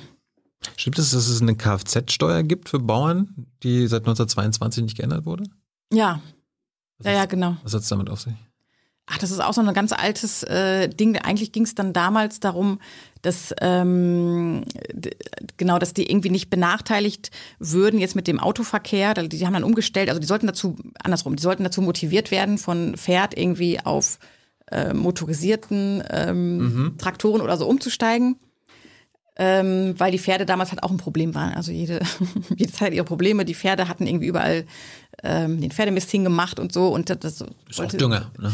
Ja. ist auch Dünger, aber vielleicht nicht irgendwie mitten in der Innenstadt. Mhm. Und dann, ähm, genau, dafür wurden die motiviert und seitdem besteht das einfach fort. Und deswegen zahlen die dafür nicht ähm, für, ihre, für ihre Tankfüllung, zahlen die nicht wie jede andere, sondern haben halt diese Ausnahmeregelung. Damit sparen die eine Menge Geld? Ich, ich glaub, weiß nicht. Ich glaube, viele Milliarden im Jahr, ne? Ja, wer auf alle berechnet, genau ist das nicht. Ich weiß nicht, wie viel das jetzt für jeden Einzelnen ist, aber es ist halt so ein Mosaikspiel aus, aus lauter Faktoren, also die Subventionen, die Ausnahmen bei, äh, bei Geldern, dann die, die, ähm, die Supermarktketten, die, die florieren und nicht die kleinen Märkte und so, die dann dazu führen, dass wir halt ja einfach nur noch die Großindustriellen haben, ja, aber das unsere Äcker. Aber das ist bestellen. die Kfz-Steuer für die Landwirte gilt, gilt seit 1922, also seit 99 ja. Jahren. Ja. Da haben wir schon einige äh, Systeme hier kommen und gehen sehen. Ganz genau. Ja, es gibt so viele Dinge, da hat man immer das Gefühl, das ist jetzt irgendwie was äh, ganz Neues oder es hätte sich was geändert. Und äh, das ist eigentlich das Hauptding, was, glaube ich, gerade dazu führt, dass wir auch diesen Stillstand haben. Wir haben immer das Gefühl, es tut sich was, weil so viel darüber gesprochen wird. Ja. Es wird unglaublich viel über Plastik gesprochen. Plastikbecher, ja. Äh, No-Waste-Bewegung und so. Mhm. Wird ganz viel darüber gesprochen. Und am Ende guckt man auf die Zahlen. Äh, ich liebe ja Statistiken sozusagen. Guckt man auf die Zahlen und sieht, wir produzieren jedes Jahr mehr Müll. So. Und so ist das mit vielen Dingen. Man hat immer das Gefühl, gerade die Deutschen haben das Gefühl, wir sind, ja, wir trennen so gut den Müll und so und hat man irgendwie das Gefühl, hm. irgendwie ganz vorne weg. Nein, im Gegenteil, wir sind äh, EU-weit, wir sind an erster Stelle, sind aber auf jeden Fall unter den Top 3 der, der Plastikverursacher. Hm. So. Und äh, was ist die CO2-Steuer ist auch so ein Ding, das wurde auch schon Anfang der 90er diskutiert von der SPD, kommt jetzt wieder hoch als was Neues. Wasserstoffautos wurde auch schon vor Jahrzehnten diskutiert. Also wir drehen uns da völlig im Kreis, ohne dass das beschlossen würde, was eigentlich angesagt wäre jetzt. Ich weiß noch, Julia Klöckner hat, glaube ich, nach dieser ominösen Nacht in Brüssel in der Bundespressekonferenz gesessen und hat dann verkündet, ne, neue Agrar, äh, also die neuen Agrarpläne ist eine Revolution, Annika. Ja. Eine Revolution, die Julia da äh, mitbeschlossen hat. Hat sie dann da geflunkert? Ja, ja, ach nein, das ist. Äh, Weil das hört sich jetzt gerade so an, als ob es so weitergeht wie bisher. Ja, also die haben jetzt ein bisschen die Quote erhöht für die Flächen, die jetzt ein Bauer sozusagen ökologisch äh, wertvoll bestellen muss. Das sind jetzt irgendwie zwischen 20 und 25 Prozent. Aber allein das ist ja schon eigentlich aberwitzig. Warum muss da nur ein kleiner Teil so bestellt werden, wie eigentlich alles bestellt werden müsste? Also warum sagt man nicht, ja. 100 Prozent macht ihr und es gibt eine Übergangsfrist und ja. es gibt irgendwie Hilfen und Beratung und alles, ja. was dann die Bauern äh, bräuchten. Nee, jetzt wird's wieder für sieben Jahre. Das ist sehr lange, wenn man bedenkt, wie schnell wir unsere Klimaziele erreichen müssen. Sieben Jahre ist eine lange Zeit. Ist jetzt wieder nur so, dass ein kleiner Teil äh, der Felder irgendwie besser angebaut werden muss als vorher. Und auch da sind die Regeln irgendwie so, ähm, ja, so nebulös, dass das auch kein richtiger Fortschritt ist. Also genau, es ist absolut keine Revolution, sondern es ist im Grunde genommen so wie vorher. Muss es nicht eigentlich irgendwie das Ziel sein von der Politik und von der Gesellschaft und auch meinetwegen von Bauern und Bäuerinnen, dass man ohne Subventionen auskommt? Ja, auf jeden Fall. Ich meine, das ist halt, das System ist leider schon in 50er, 60er Jahren in den Boden gefallen, weil man da wollte, dass äh, alle günstig Lebensmittel kaufen können. So. Es hat auch wieder, es gibt da so ganz große Zusammenhänge, die auch sehr spannend sind, hat auch damit zu tun, dass man keine höheren, höheren Löhne wollte, weil wenn man was? Lebensmittel teuer macht, braucht man natürlich auch höhere Löhne. Ja. Und insofern, wenn man billig Lebensmittel hat, kann man auch die Löhne niedrig halten. So, das hängt alles zusammen. Und damals wurde beschlossen, ähm, wir subventionieren das und deswegen gibt es billige Lebensmittel für alle. Aber das hat die Bauern natürlich in die totale Abhängigkeit äh, geführt und, äh, und uns Verbraucherinnen und Verbraucher jetzt ähm, ja davon so weit entfernt, dass wir gar nicht mehr wissen, wie teuer ist eigentlich, wie teuer ist eigentlich irgendwas. Also ja, und selbst wenn irgendwann, ich, ich komme ja aus MacPom, ich meine, ich hätte ja auch sagen können, ich, ich werde das, was meine Eltern und Großeltern waren, Bauern. Könnte ich jetzt eigentlich einen Bauernhof aufmachen und ohne Subvention auskommen? Oder überleben? Wahrscheinlich nicht, oder? Also nur wenn du dann ähm, ja extrem bescheiden in einer Holzhütte lebst, würde ich mal jetzt so sagen. Ja, Unter irre. normalen Umständen aber das, geht das, das, ist, ist, ist eigentlich ja. irre. Ja, das ist total irre, dieses ganze System. Und deswegen wird ja auch schon länger gefördert, man gefordert, man darf nicht mehr pro Fläche bezahlen, sondern eigentlich äh, pro Bauern oder pro Nutzwert für das gesamte Ökosystem oder sowas. Oder man könnte sagen, wir stellen jetzt langsam um und die Preise werden langsam höher. Dann muss man natürlich wieder gucken, okay, dann äh, müssen halt auch die Löhne höher werden, vor allem der Mindestlohn, weil mhm. die wohlhabenden Leute können sich natürlich ohnehin auch teure Lebensmittel mhm. kaufen und ähm, wäre auch insgesamt für die Klimabilanz nicht nicht so schlecht, weil dann würde man weniger von anderen klimaschädlichen Dingen kaufen, wenn man mehr für Lebensmittel ausgibt. Aber das wäre, also das wäre dann wirklich die Revolution, von der Frau Klöckner jetzt fälschlicherweise spricht. Kannst du irgendwas dazu sagen, dass wir ähm, osteuropäische ArbeiterInnen nach Deutschland holen müssen und sie hier ausbeuten, damit wir unseren Spargel bekommen und so weiter? Oder? Ja, das gehört natürlich, äh, das gehört natürlich zu diesem ausbeuterischen System dazu. Ganz klar. Also wenn man den wahren Preis zahlen würde mit äh, vernünftig bezahlten Leuten, dann, ich habe es jetzt nicht äh, genau ausgerechnet, aber die Lebensmittel wären dann sicherlich je nach, je nach Gruppe drei, vier, fünfmal so teuer. Hm. Also Agrarlobbyist wäre immer noch lukrativ und im Gegensatz zu Kohlelobbyisten, da habe ich noch jahrzehntelang zu tun, ja? Agrarlobbyist ist sehr lukrativ und der Vorteil vom Agrarlobbyisten ist auch, dass der meist eigentlich ganz gern gesehen ist. Also der Kohlelobbyist, der ist ja jetzt schon so ein bisschen ah, ja. out sozusagen. Ja, ich, weil, möchte, ich möchte gern gesehen Weil Kohle ist ja jetzt für jeden offensichtlich klimaschädlich und genau. Und wenn du gern gesehen werden willst, dann ist es sehr gut in der Agrarlobby dich zu engagieren, weil die Bauern haben ja auch irgendwie noch ein sympathisches Image und Klar. sind ja sicherlich auch die meisten, bis auf die Großindustriellen, sag ich mal, die da die Leute äh, ausbeuten und schlecht bezahlen. Ähm, aber deswegen, genau, gelten die Bauern, wenn die auf die Straße ziehen mit ihren Traktoren, das ist doch, wird meistens positiv begleitet. Ne? Wenn jetzt da die, die Kohleindustriellen ähm, auf der Straße, das kommt heute nicht mhm. mehr so gut rüber wie die, wie die Bauern. Was ist mit äh, der Verkehrslobby? Kann ich da noch einen guten Job bekommen? Das scheint ja auch immer noch zukunftsträchtig zu sein. Ah, Verkehrslobby ist auch, auch immer noch zukunftsträchtig. Autolobby und Co., ne? Genau, ja. Autolobby ist, ist auch noch sehr zukunftsträchtig. Da würde ich jetzt an deiner Stelle, äh, wie wir vorhin schon besprochen hatten, genau würde ich dann natürlich dafür werben und kämpfen, dass jetzt diese neuen Technologien öffentlich gefördert werden. Also, dass mhm. du sagst, ja, wir wollen jetzt das Wasserstoffauto in fünf, sechs, sieben, acht Jahren haben. Elektroauto mit einer ähm, noch besseren Batterie oder so. Ja. Und ähm, dafür wirst du kämpfen und geringeren CO2-Werten, mhm. an Emissionen. Also dürfte ich als Autolobbyist, äh, sollte ich da von der, als Autolobbyist von der Politik fordern, dass sie einen Ausstieg aus dem Verbrennermotor beschließen?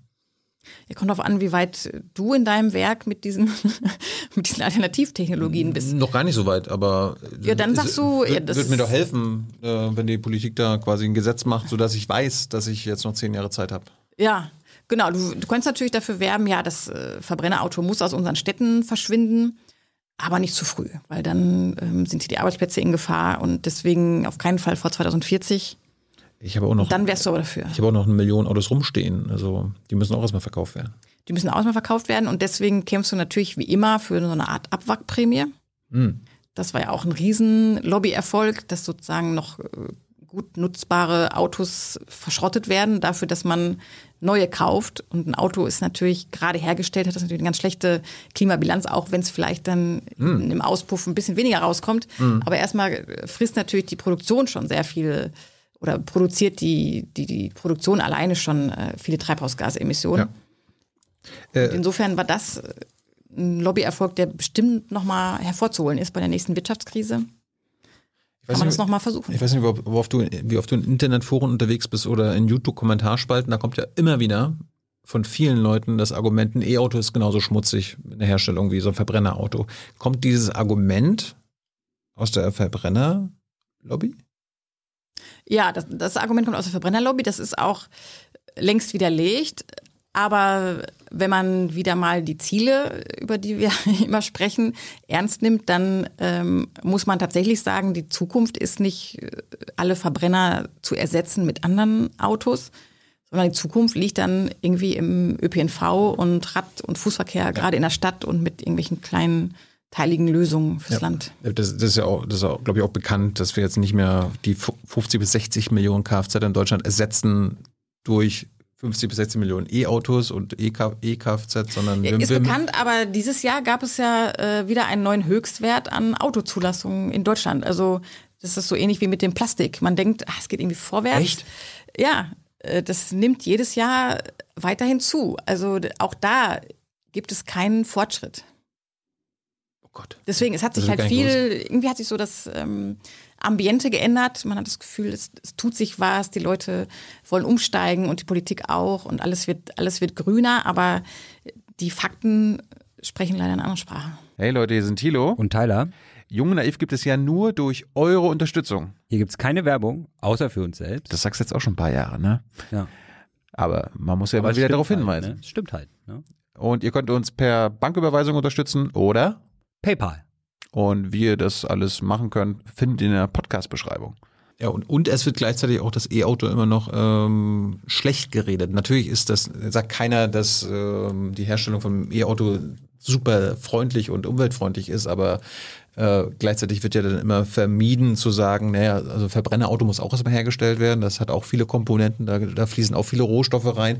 Das wird dann immer völlig vergessen und dann kommen so Leute, die sich selbst als umweltfreundlich und Umweltschützer äh, darstellen wollen und sagen, das E-Auto im Grunde ist genauso ja. scheiße wie ein Verbrennerauto. Da gab es auch, schon, ne? da gab's auch schon verschiedene Studien eben von der Verbrennerlobby, die halt äh, äh, ziemlich falsch waren von vorne bis hinten. Also die haben dann falsche Annahmen getroffen, äh, wie lange man dieses Auto fahren wird oder was man halt alles so an Variablen hat in so einer Studie, um die in die eine oder andere Richtung zu lenken. Und natürlich wird das auch ein beliebtes Mittel der Lobby, bestimmte Studien anfertigen zu lassen von Denkfabriken, die dann das Ergebnis produzieren, was man vorher vereinbart hat. Und dann ist es erstmal in der Welt, ist erstmal die Debatte da und äh, das wirkt. Also ich habe ja selbst im, sag ich mal, aufgeklärten Freundeskreis sagen schon, ja, aber ob das wirklich besser ist, das E-Auto und mhm. so. Also ähm, das hat Langzeitwirkung, auch wenn es erstmal nur so eine Studie ist, die das heißt, zwei, drei Medien verbreitet gibt wird. Gibt es Leute, die hier zuschauen, wahrscheinlich gerade im Live-Chat reinschreiben, E-Auto ist das auch nicht so doll. Ihr macht euch quasi gerade zum Büttel der, der Verbrennerautoindustrie. Äh, ja, bin ich mir sicher, dass wir wahrscheinlich jetzt ein paar so oder so oder so ähnlich schreiben. Hm? Glückwunsch. Ähm, Gibt es noch andere Aspekte bei der Autoindustrie, die wir wissen müssen?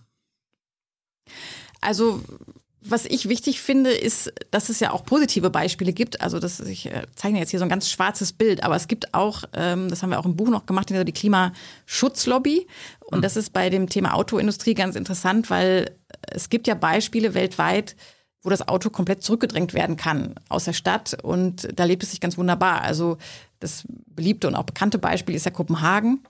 Die haben es ja geschafft, äh, den, den Radverkehr, ich glaube jetzt auf inzwischen rund 50 Prozent zu erhöhen in der Stadt. Und das ist ja eine nordische Stadt, äh, kalt, dunkel im Winter. Und trotzdem äh, fahren die Leute da eben, weil die vernünftigen Radwege haben und die haben die Parkplätze und die haben da sogar so Reparaturstationen und alles Mögliche, was man sich alles nur so wünschen kann als Radfahrer, gibt es da und eben Nachteile für Autofahrer. Also die müssen dann weiter wegparken bei irgendwelchen Supermärkten oder die müssen die Radfahrer vorlassen an Ampeln.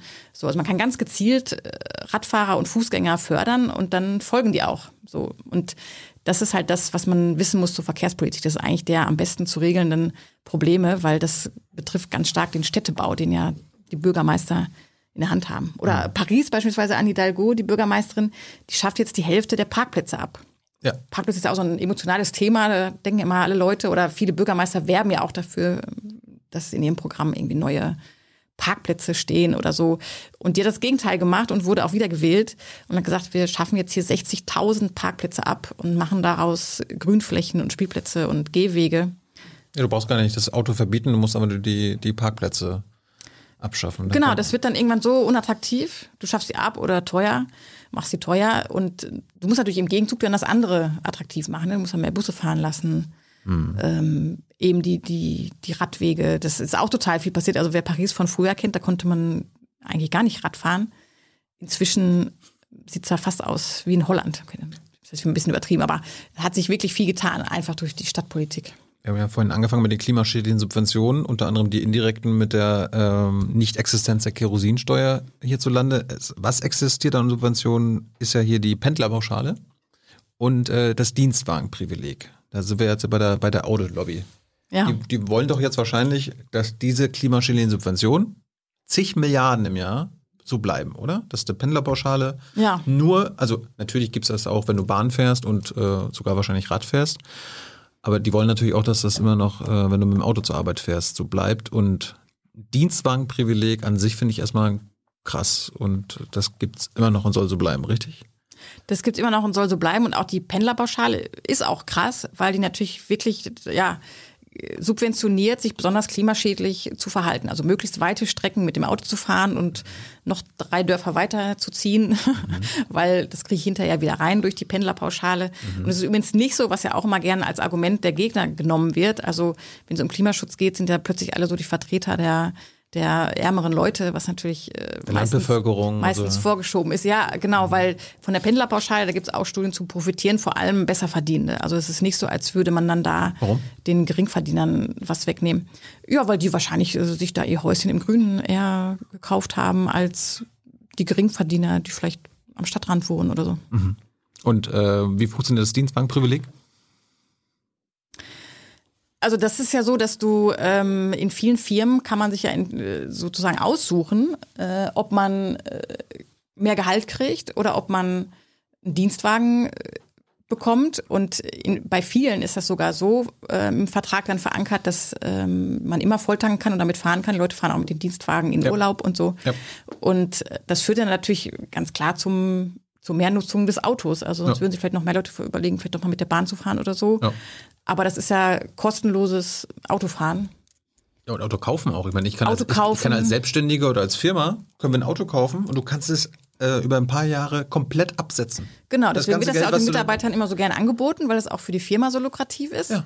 Da zahlst du weniger Steuern, weil du dann ja. das, äh, das, was du jetzt äh, an, an Und meistens sind es ja auch größere Autos, also mhm. es ist ja selten dann irgendwie so ein kleiner Twingo oder so, sondern das sind die größeren Modelle, die da angeboten werden für die, für die Mitarbeitenden und die Firma spart und der Angestellte, der äh, fährt halt umso mehr mit dieser umso größeren Karre durch die Gegend. Also doppelt schlecht. Und die Autoindustrie verteidigt dieses Dienstwagenprivileg, weil ich glaube, ich habe die letzte Statistik, die ich kenne, ist, dass die Hälfte aller Neuwagen quasi als Dienstwagen gekauft werden im ganzen Land. Genau, also die Dienstwagen, die werden ja meistens nur zwei, drei Jahre äh, genutzt, so steht es häufig in den Verträgen drin. Und mhm. dann kriegt der Angestellte, der sich das ausgehandelt hat, kriegt schon wieder das neue Auto dahingestellt.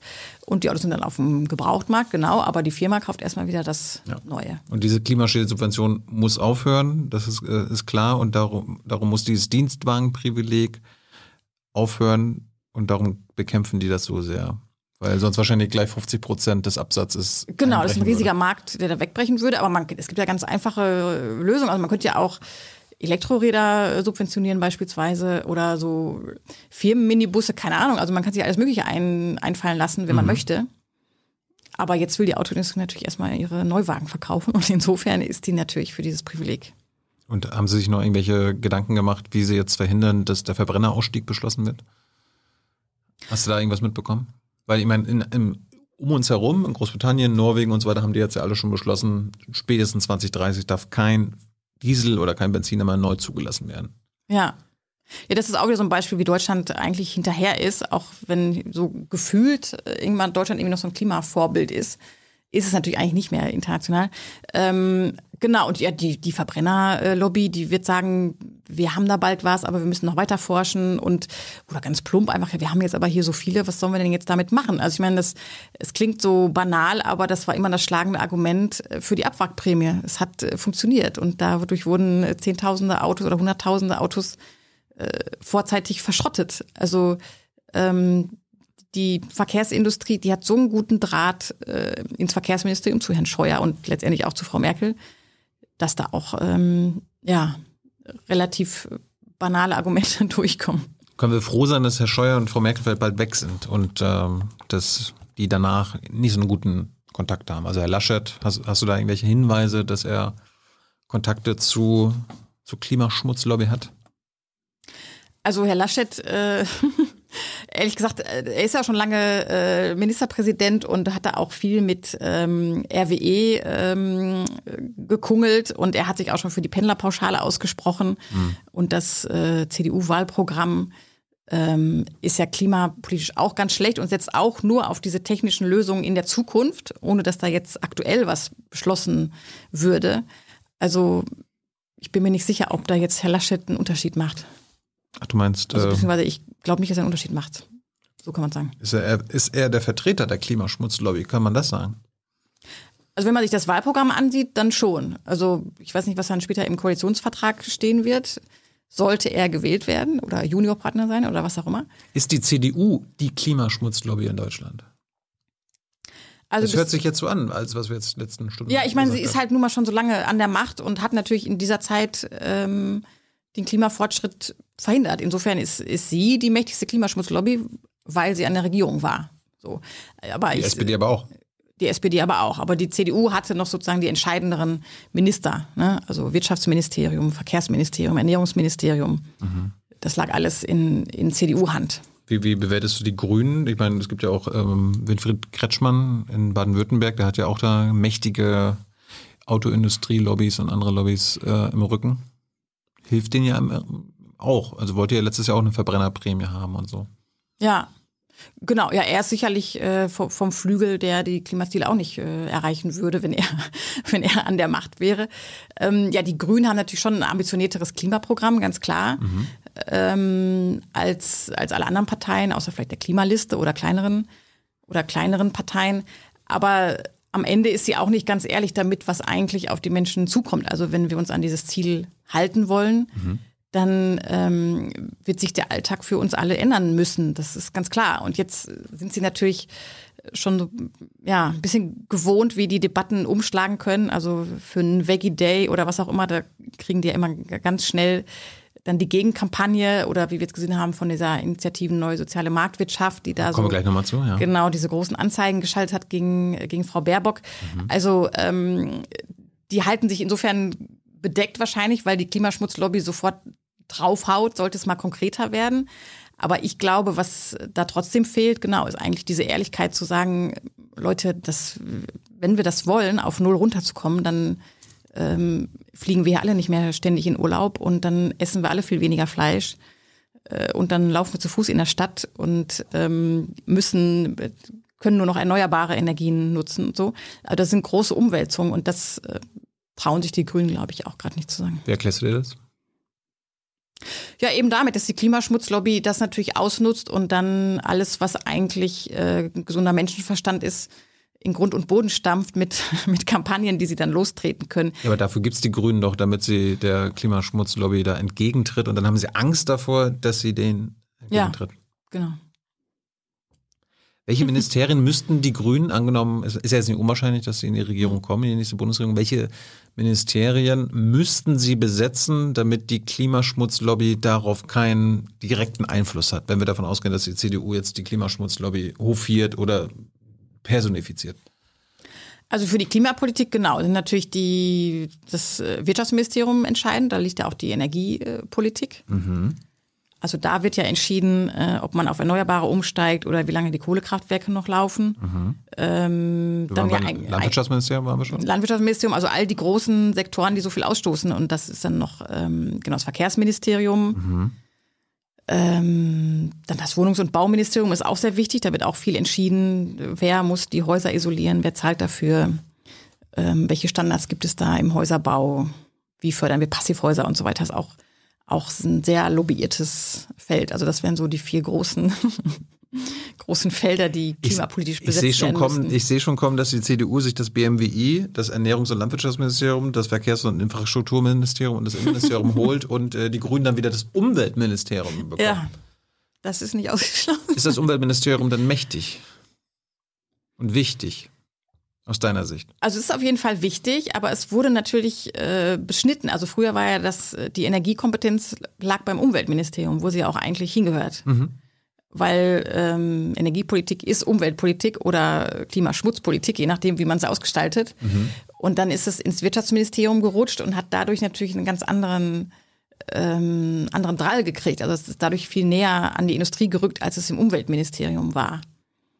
Und deswegen müsste das Umweltministerium mit der Energiekompetenz ausgestattet sein und dann wäre es ein super wichtiges Ministerium. Können wir uns das nicht an sich sparen und einfach jedes Ministerium zu einem Umweltministerium machen? Weil eigentlich braucht es das doch, oder? Eigentlich braucht es das. Also insofern ist es auch, äh, ja, fast ein bisschen abträglich zu sagen, ja, das ist wichtig, das ist wichtig, das ist wichtig, weil eigentlich ist äh, äh, Klimaschutz, das ist jetzt so ein bisschen, der Begriff ist so ein bisschen abgenutzt, aber es ist so ein Querschnittsthema im Sinne von, es müsste überall beschlossen werden, weil sich jeder Lebensbereich ändern muss, um damit wir unsere Klimaziele erreichen. Insofern müsste das dann in der Hand der Regierung sein oder der Kanzlerin oder, äh, oder des Kanzlers, dafür zu sorgen, dass das wir, in jedem Ministerium wir, die Ziele gibt. Wir brauchen ja auch kein Demokratieministerium. Also jedes Ministerium muss ja demokratisch agieren und rechenschaftspflichtig sein gegenüber genau. der Bevölkerung. Äh, wo wir gerade beim Verkehrsministerium waren, Tempolimit. Hat die Klimaschmutzlobby da gute Argumente gegen das Tempolimit? Ja, sie hat gute Argumente, obwohl ja Deutschland das einzige Land ist, äh, weit und breit, was kein Tempolimit hat. Also in Frankreich sind wir inzwischen bei äh, 90 auf Landstraßen. Und Gott, mein Beileid. Ja. 90 km/h. ja. Oder 80, je nach Da brauchst du gar nicht mehr ins Auto steigen, kannst du gleich Fahrrad fahren. Genau, das sagen dann, das sagen dann die Lobbyisten. Nein, die Lobbyisten sagen immer, das ist dann auch wieder, die haben dann auch wieder, entdecken sie ihr Herz für die äh, Geringverdiener, die morgens zur Arbeit müssen und dadurch, dass sie dann mit dem Tempolimit noch länger brauchen, haben sie noch mehr Stress in ihrem Leben. So. Mhm. Und das wäre wichtige Lebenszeit, die man dann von den Arbeiterinnen und Arbeitern wegnehmen würde. Aber was, was sind die wirklichen Gründe, warum die kein Tempolimit haben wollen? Ja, das habe ich mich auch schon gefragt, weil es ist tatsächlich relativ absurd. Also ähm, vielleicht auch, weil Deutschland natürlich immer dafür auch bekannt ist, die Autoindustrie dafür, dass sie schnelle Autos bauen, ne, nicht so ein, also nicht so einen kleinen Fiat oder so äh, wie die Italiener, sondern hier werden irgendwie die großen schnellen Karosserien gebaut und die muss man auch mal ausfahren auf der Autobahn. Also das ist ja so ein häufiges, so ein häufiges Argument. Ob das jetzt wirklich das ist, was dem zugrunde liegt. Ich meine, es macht natürlich schon kaum noch Sinn, ähm, schnell fahrende Autos zu entwickeln, wenn man ohnehin immer nur 130 fahren kann. Ja. Ähm, also das, deswegen würde dann eine ganze Marge, also eine ganze, eine ganze Sparte an Autos wegfallen, die mhm. sinnlos sind. Gut, kommen wir mal zum äh, Bundeswirtschaftsministerium, hast du ja gerade schon gesagt. Letztens war hier Peter Altmaier zu Gast. Wir haben auch ein bisschen über Klimaschutz geredet und was für große Erfolge er gefeiert hat. Er war ja vorher Umweltminister, ist jetzt Wirtschaftsminister, also riesengroße Erfolge, wirst du wahrscheinlich gleich selbst, selbst sagen. Wir haben auch über Thomas Barreis gesprochen, ja. äh, seinen Staatssekretär, der zufälligerweise äh, Klimawandelleugner oder zumindest Verleugner ist, weißt du wahrscheinlich besser. Aber er hat mir, er hat mir bestätigt, der Thomas, wenn der mal was in Sachen Klimaschutz für ihn macht, dann lässt er seinen Klimawandelleugner-Scheiß äh, aber beiseite und ähm, macht nur das, was er will. Ja, also ich meine, äh, Thomas Bareis, äh, genau, also er hatte uns gegenüber in einer E-Mail, wir hatten ihn direkt angefragt, ob er an den menschengemachten Klimawandel glaubt. Mhm. Und da hat er geantwortet, er könne jetzt nicht äh, beurteilen, ähm, wie menschengemacht der Klimawandel tatsächlich ist. Und das ist natürlich genau absolut das Argument immer der Klimawandelleugner zu sagen, ja, ob da der Mensch jetzt wirklich so wichtig ist bei der Klimakrise, wissen wir noch nicht so genau und so. Ja, also das, das sagt er euch freiwillig. Warum, warum ist, ist er so doof? Das schreibt er uns sogar. Ähm, warum, warum ist er nicht so schlau und sagt, ja, ja, klar, gibt's natürlich und so weiter? Hat mich auch gewundert, aber der ist sich einfach, glaube ich, seiner, seiner Sache und seiner Position so sicher, dass er das äh, auch sagen kann. Und ähm, so stimmt ein, ja auch, er ist ja auch immer noch da. Und so ein, das, und so ein Idiot, und so ein Idiot kann in einem Bundesministerium an entscheidender Stelle arbeiten? Ja, er ist ja sicherlich äh, nützlich an dieser entscheidenden Stelle, weil er. Ein nützlicher Idiot. Das hast du jetzt gesagt, ja. weil er sich mit den äh, Industrien gut vernetzen kann. Er ist ja auch immer wieder eingeladen. Er hat ja auch ein Video gedreht für diese Initiative Neue Soziale Marktwirtschaft, also diesen marktradikalen Think Tank. Und ähm, er ist da einfach jemand als Staatssekretär an, an einflussreicher Stelle, der sicherlich viele Fortschritte in den vergangenen Legislaturperioden ähm, gekippt hat. Also in unserem Buch gab es ja einen Informanten, das fand ich äh, einen ganz schönen Begriff, der gesagt hat, ja, der, der Barreis heißt so man zusammen mit Lindemann und Pfeiffer, also Pfeiffer ist ja der, der jetzt äh, noch zurücktreten musste oder beziehungsweise nicht mehr antritt bei der Bundestagswahl wegen seiner vielen Nebentätigkeiten. War das jetzt gerade das Bermuda-Dreieck der CDU? Genau, und ja. der, wo, also und äh, Barreis ist eben Teil dieses Bermuda-Dreiecks ähm, der Energiewende, so nannten sie das. Und mhm. also als äh, Synonym dafür, dass diese drei jeden Fortschritt schlucken. Also immer, wenn es irgendwie darauf ankommt, okay, jetzt setzen wir mal neue Klimaziele fest oder wie können wir die Erneuerbaren ausbauen, dann kommen die um die Ecke und sagen, hm, ganz schwierig und ähm, dann machen wir jetzt auch mal hier eine höhere Abstandsregel für Windräder beispielsweise. dass die 1000 Meter weit entfernt sein müssen von der nächsten Siedlung, was ganz viele Windradprojekte verunmöglicht hat. So, also die, die, ja, die, die drehen immer an ihrem Rädchen so, dass dann am Ende die Energiewende eben nicht kommt. Aber das weiß doch Altmaier und Merkel und Co., dass diese Typen Genau. da sind. Und das haben sie auch sicherlich äh, wohl wissend äh, trotzdem oder gerade deswegen an diese Stelle gesetzt. Kann man ja nicht anders vermuten. Man kennt ja die Leute, die man einstellt. Und Herr Baras hat auch nie mit seiner Meinung, ähm, Ja. äh, also hat das nicht versteckt oder so. Insofern wollten die jemanden haben, der nah an der Industrie ist. Der Pfeiffer ist jetzt ist ja eigentlich nur weg wegen der Masken jetzt, ne? Wofür, wofür musste der? Der Pfeiffer ist weg. Es gab äh, einen sehr guten Artikel in der, in der Zeit äh, von den Kollegen und da ging es ja darum, ähm, um seine, er hatte glaube ich 27 Nebenjobs und das war im Zuge dieser Maskenaffäre. Aber es ging jetzt eher darum, warum er so viele lukrative Nebenjobs hat und wie kann es sein, ähm, dass eigentlich, äh, ja, also was, was macht er in seiner Zeit als Bundestagsabgeordneter? Ähm, Das ist dein Nebenjob. wenn er nebenbei, ja, das ist dann zum Nebenjob äh, degradiert oder die anderen sind halt wirklich nur um Geld, äh, um Geld zu bekommen und da irgendwo auf dem Papier zu stehen. Also es ist nicht ganz klar, aber er ist in diesem Zuge hat er halt gesagt, er, er tritt jetzt nicht nochmal an bei der nächsten Bundestagswahl.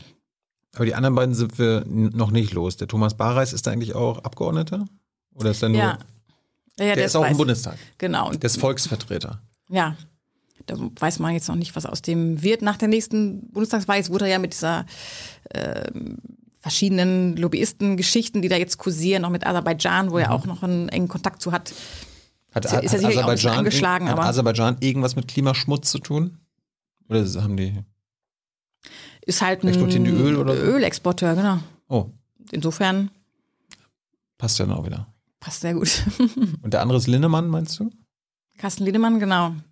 Und der hat jetzt interessanterweise ist seine frühere Mitarbeiterin, die Melanie von Ahlefeld, die ist jetzt wiederum Abteilungsleiterin von der Energieabteilung Hm. in, im Bundeswirtschaftsministerium und ist da eben jetzt auch an einflussreicher Stelle, um über erneuerbare Energien beispielsweise zu entscheiden. Ja, wir versuchen immer Carsten Lindemann seit Jahren schon zu jung und naiv zu holen. Er ist ja auch noch jung. Der will nicht. Er will irgendwie nicht. Warum Carsten, nicht? Mensch, weiß, weiß ich auch nicht. trau dich, Carsten, trau dich.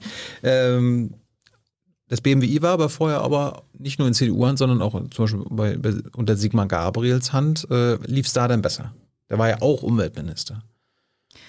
Also da lief es nicht äh, wesentlich besser, weil Gabriel war natürlich auch ein Vertreter der, der Kohleindustrie.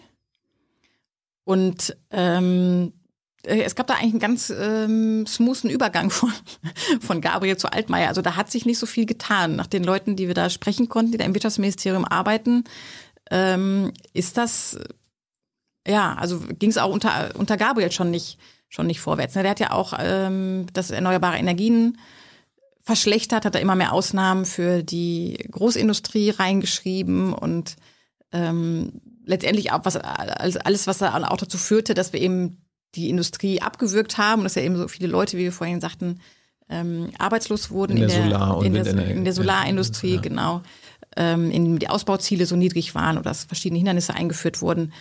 Ja, also da tut sich eigentlich seit ähm, Glaubst du eigentlich, dass die Minister, da, glaubst du eigentlich, dass die Minister das alles kapieren, was sie denn da quasi auf den Weg bringen? Oder wird ihnen dann da quasi auch noch von den Leuten da was untergejubelt oder machen die das alles äh, bewusst? Also die haben natürlich einen riesigen Stab an Mitarbeitern, aber ich weiß jetzt aus dem Energieministerium, da gibt es ja auch noch die alten Mitarbeiter, die aus dem Umweltministerium ähm, mit umgezogen sind ins Energieministerium und die sind von Anfang an natürlich nicht ganz ähm, äh, übereinstimmend mit den Leuten, die da schon im Wirtschaftsministerium saßen. Also da gibt es auch verschiedene Fronten und dann ist es natürlich an dem Minister zu entscheiden, na, ich gebe jetzt eher der einen oder der anderen nach. Also eher denjenigen, die sagen, wir müssen jetzt mehr Erneuerbare machen, wir müssen die Ziele hochsetzen.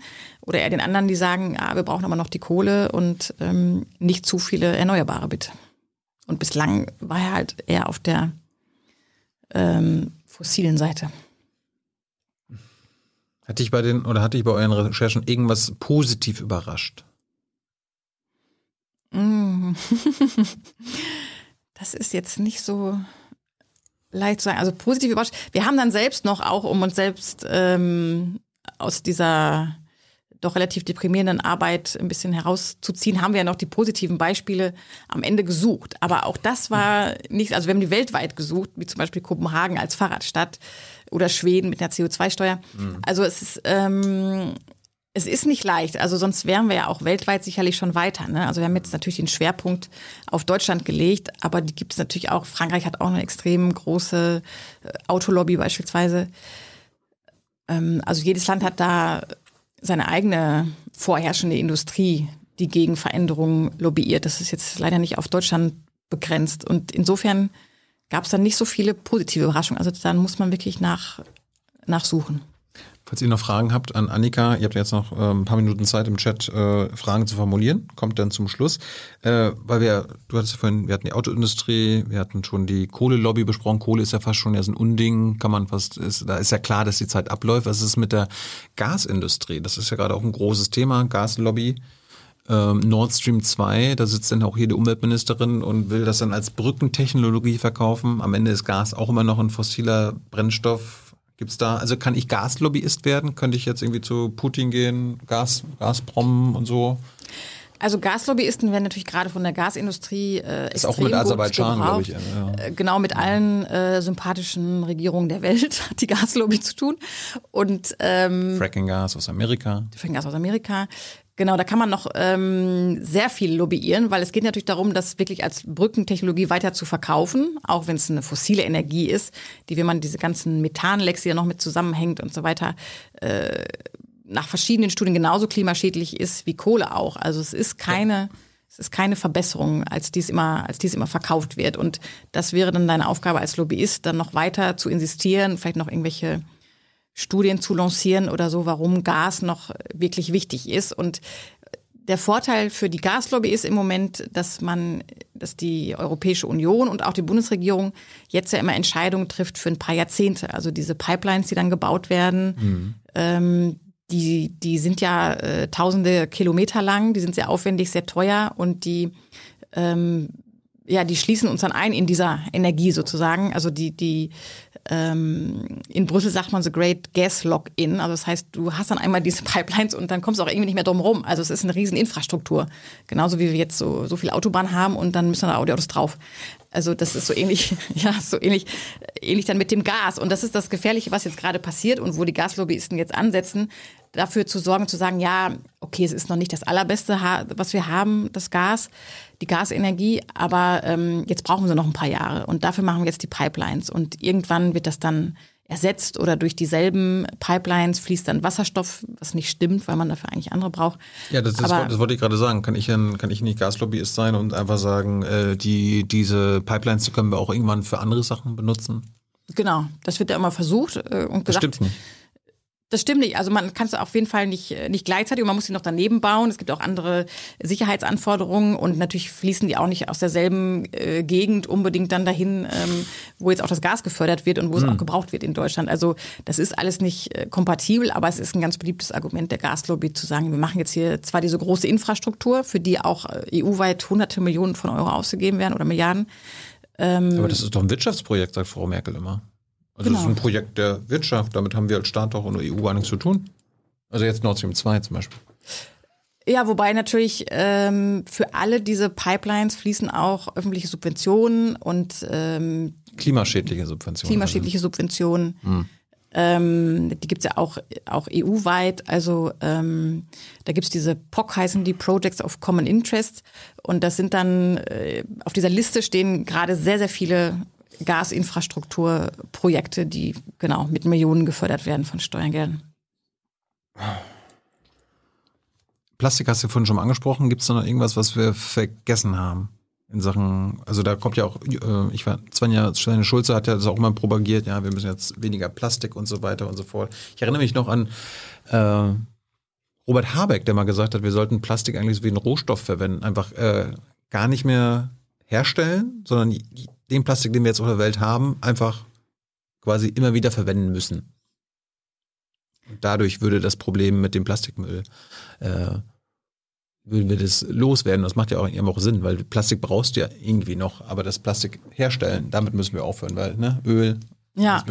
Das äh, kann ich jetzt nicht einschätzen, wie dann die Klimabilanz ist, weil wenn man sich das äh, mal anguckt, also beispielsweise bei ähm, Sendung mit der Maus oder so, da ist man ja immer wieder überrascht, wie aufwendig es ist, irgendwie ein Streichholz oder irgendwas herzustellen. Mhm. Und genauso äh, ist es auch, das habe ich mit meinen Söhnen geguckt, so ein kleines Video über ähm, Plastikrecycling. Also das ist ja, das hat ja irgendwie, ich weiß nicht, 20 Schritte oder so, bis aus einer ähm, Plastikflasche dann wieder eine andere Plastikflasche oder eine andere Umverpackung wird oder sowas. Mhm. Also das wird ja dann erstmal gereinigt und sortiert und zu Kügelchen gemacht und dann wieder eingeschmolzen und wieder anders gefärbt und so.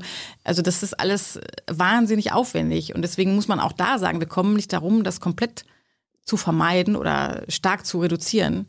Alles andere ist energieintensiv und aufwendig. Ja, das hört sich an, als ob es da einen guten Plastiklobbyisten bräuchte, der das verhindert diese notwendige ja, unbedingt. Veränderung. Ja, ja, unbedingt. Die, die, die Plastiklobbyisten, die. Wer, wer, wer, sind das überhaupt? Also da habe ich, da habe ich bei Autoindustrie und so weiter, hast du ja immer äh, VW ja. und alle möglichen äh, im Kopf. Wer ist denn das bei der Plastiklobby? Also die, ähm, bei denen ist sehr wichtig diese, diese PET-Flaschenhersteller. Also diese ganzen Getränkeflaschen, das, da gehen ja Unmengen, ich weiß nicht, wie viel jeder, ich glaube, jeder Deutsche trinkt oder jeder deutsche Jugendliche trinkt im Durchschnitt äh, drei Gläser Cola am Tag. Die kommt ja meistens aus einer Plastikflasche oder so. Und da ist noch nicht die Fanta und ich weiß nicht, was alles drin oder die Abend äh, Aperos oder was auch immer. Das Aperol oder, oder so. Und du meinst jetzt nicht Coca-Cola, sondern du meinst die Hersteller dieser Flaschen.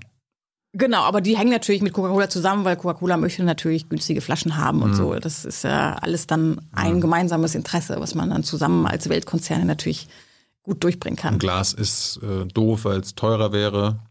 Und wenn, wenn ist schlechter zu transportieren, wird dann teurer, kann zerbrechen. Ja, dann wird das, wenn die, wird das Zuckerwasser teurer und dann vielleicht unattraktiver und dann wird es weniger gekauft. Genau. Schrecklich. Also das, das war jetzt ein Spaß. Schrecklich. Okay, zum Schluss, äh, wir haben, die Leute müssen unbedingt euer Buch lesen, tatsächlich, ne? Klimaschmutzlobby. Völlig unironisch. Äh, INSM. Ja. Die Initiative Neue Soziale Marktwirtschaft. Hört sich da erstmal toll an. Wer steckt dahinter? Hört sich nett an, ähm, ist aber eigentlich ein Verband, ähm, der bezahlt wird vom Arbeitgeberverband Metall, hinter dem wiederum die Autoindustrie steckt, die ja so der größte Metallabnehmer in Deutschland ist. Und die bezahlen die INSM jedes Jahr mit sieben Millionen Euro. So steht es auf ihrer Webseite. Also das ist kein Geheimnis, ist halt ein Interessensverband von den Arbeitgeberverbänden, nennt sich aber Neue Initiative, also soziale Marktwirtschaft, genau, klingt erstmal irgendwie ganz nett. Aber im Grunde genommen kämpfen die seit ihrer Gründung äh, vor vielen Jahrzehnten schon dafür, dass der Staat nicht eingreift. Also die kämpfen gegen jede Regulierung, ob es jetzt um Mindestlohn geht, was sie auch sehr lange bekämpft haben, den Mindestlohn, ähm, oder eben um Klimaschutz. Weil Klimaschutz, das muss man sich auch klar machen, im Klimaschutz geht es ja immer um staatliche Regulierung. Also der Staat greift ein und sagt, jetzt gibt es bald keine Verbrenner mehr, jetzt ja. äh, schließen wir die, ähm, die Kohlebergwerke oder so. Also der Staat greift ein. Und das ist natürlich den Marktradikalen, zu denen dieser Arbeitgeberverband gehört, ein Dorn im Auge, weil die glauben ja noch an diese unsichtbare Hand des Marktes und dass sich das alles selbst reguliert und wollen nicht, dass der Staat in irgendeiner Form eingreift. Und deswegen äh, kämpfen die heute vor allem, also früher gegen Mindestlohn beispielsweise oder gegen sämtliche sozialen Standards, ähm, gegen eine frühe Rente, alles Mögliche. Also alle sozialen Fortschritte werden von dieser Gruppe bekämpft.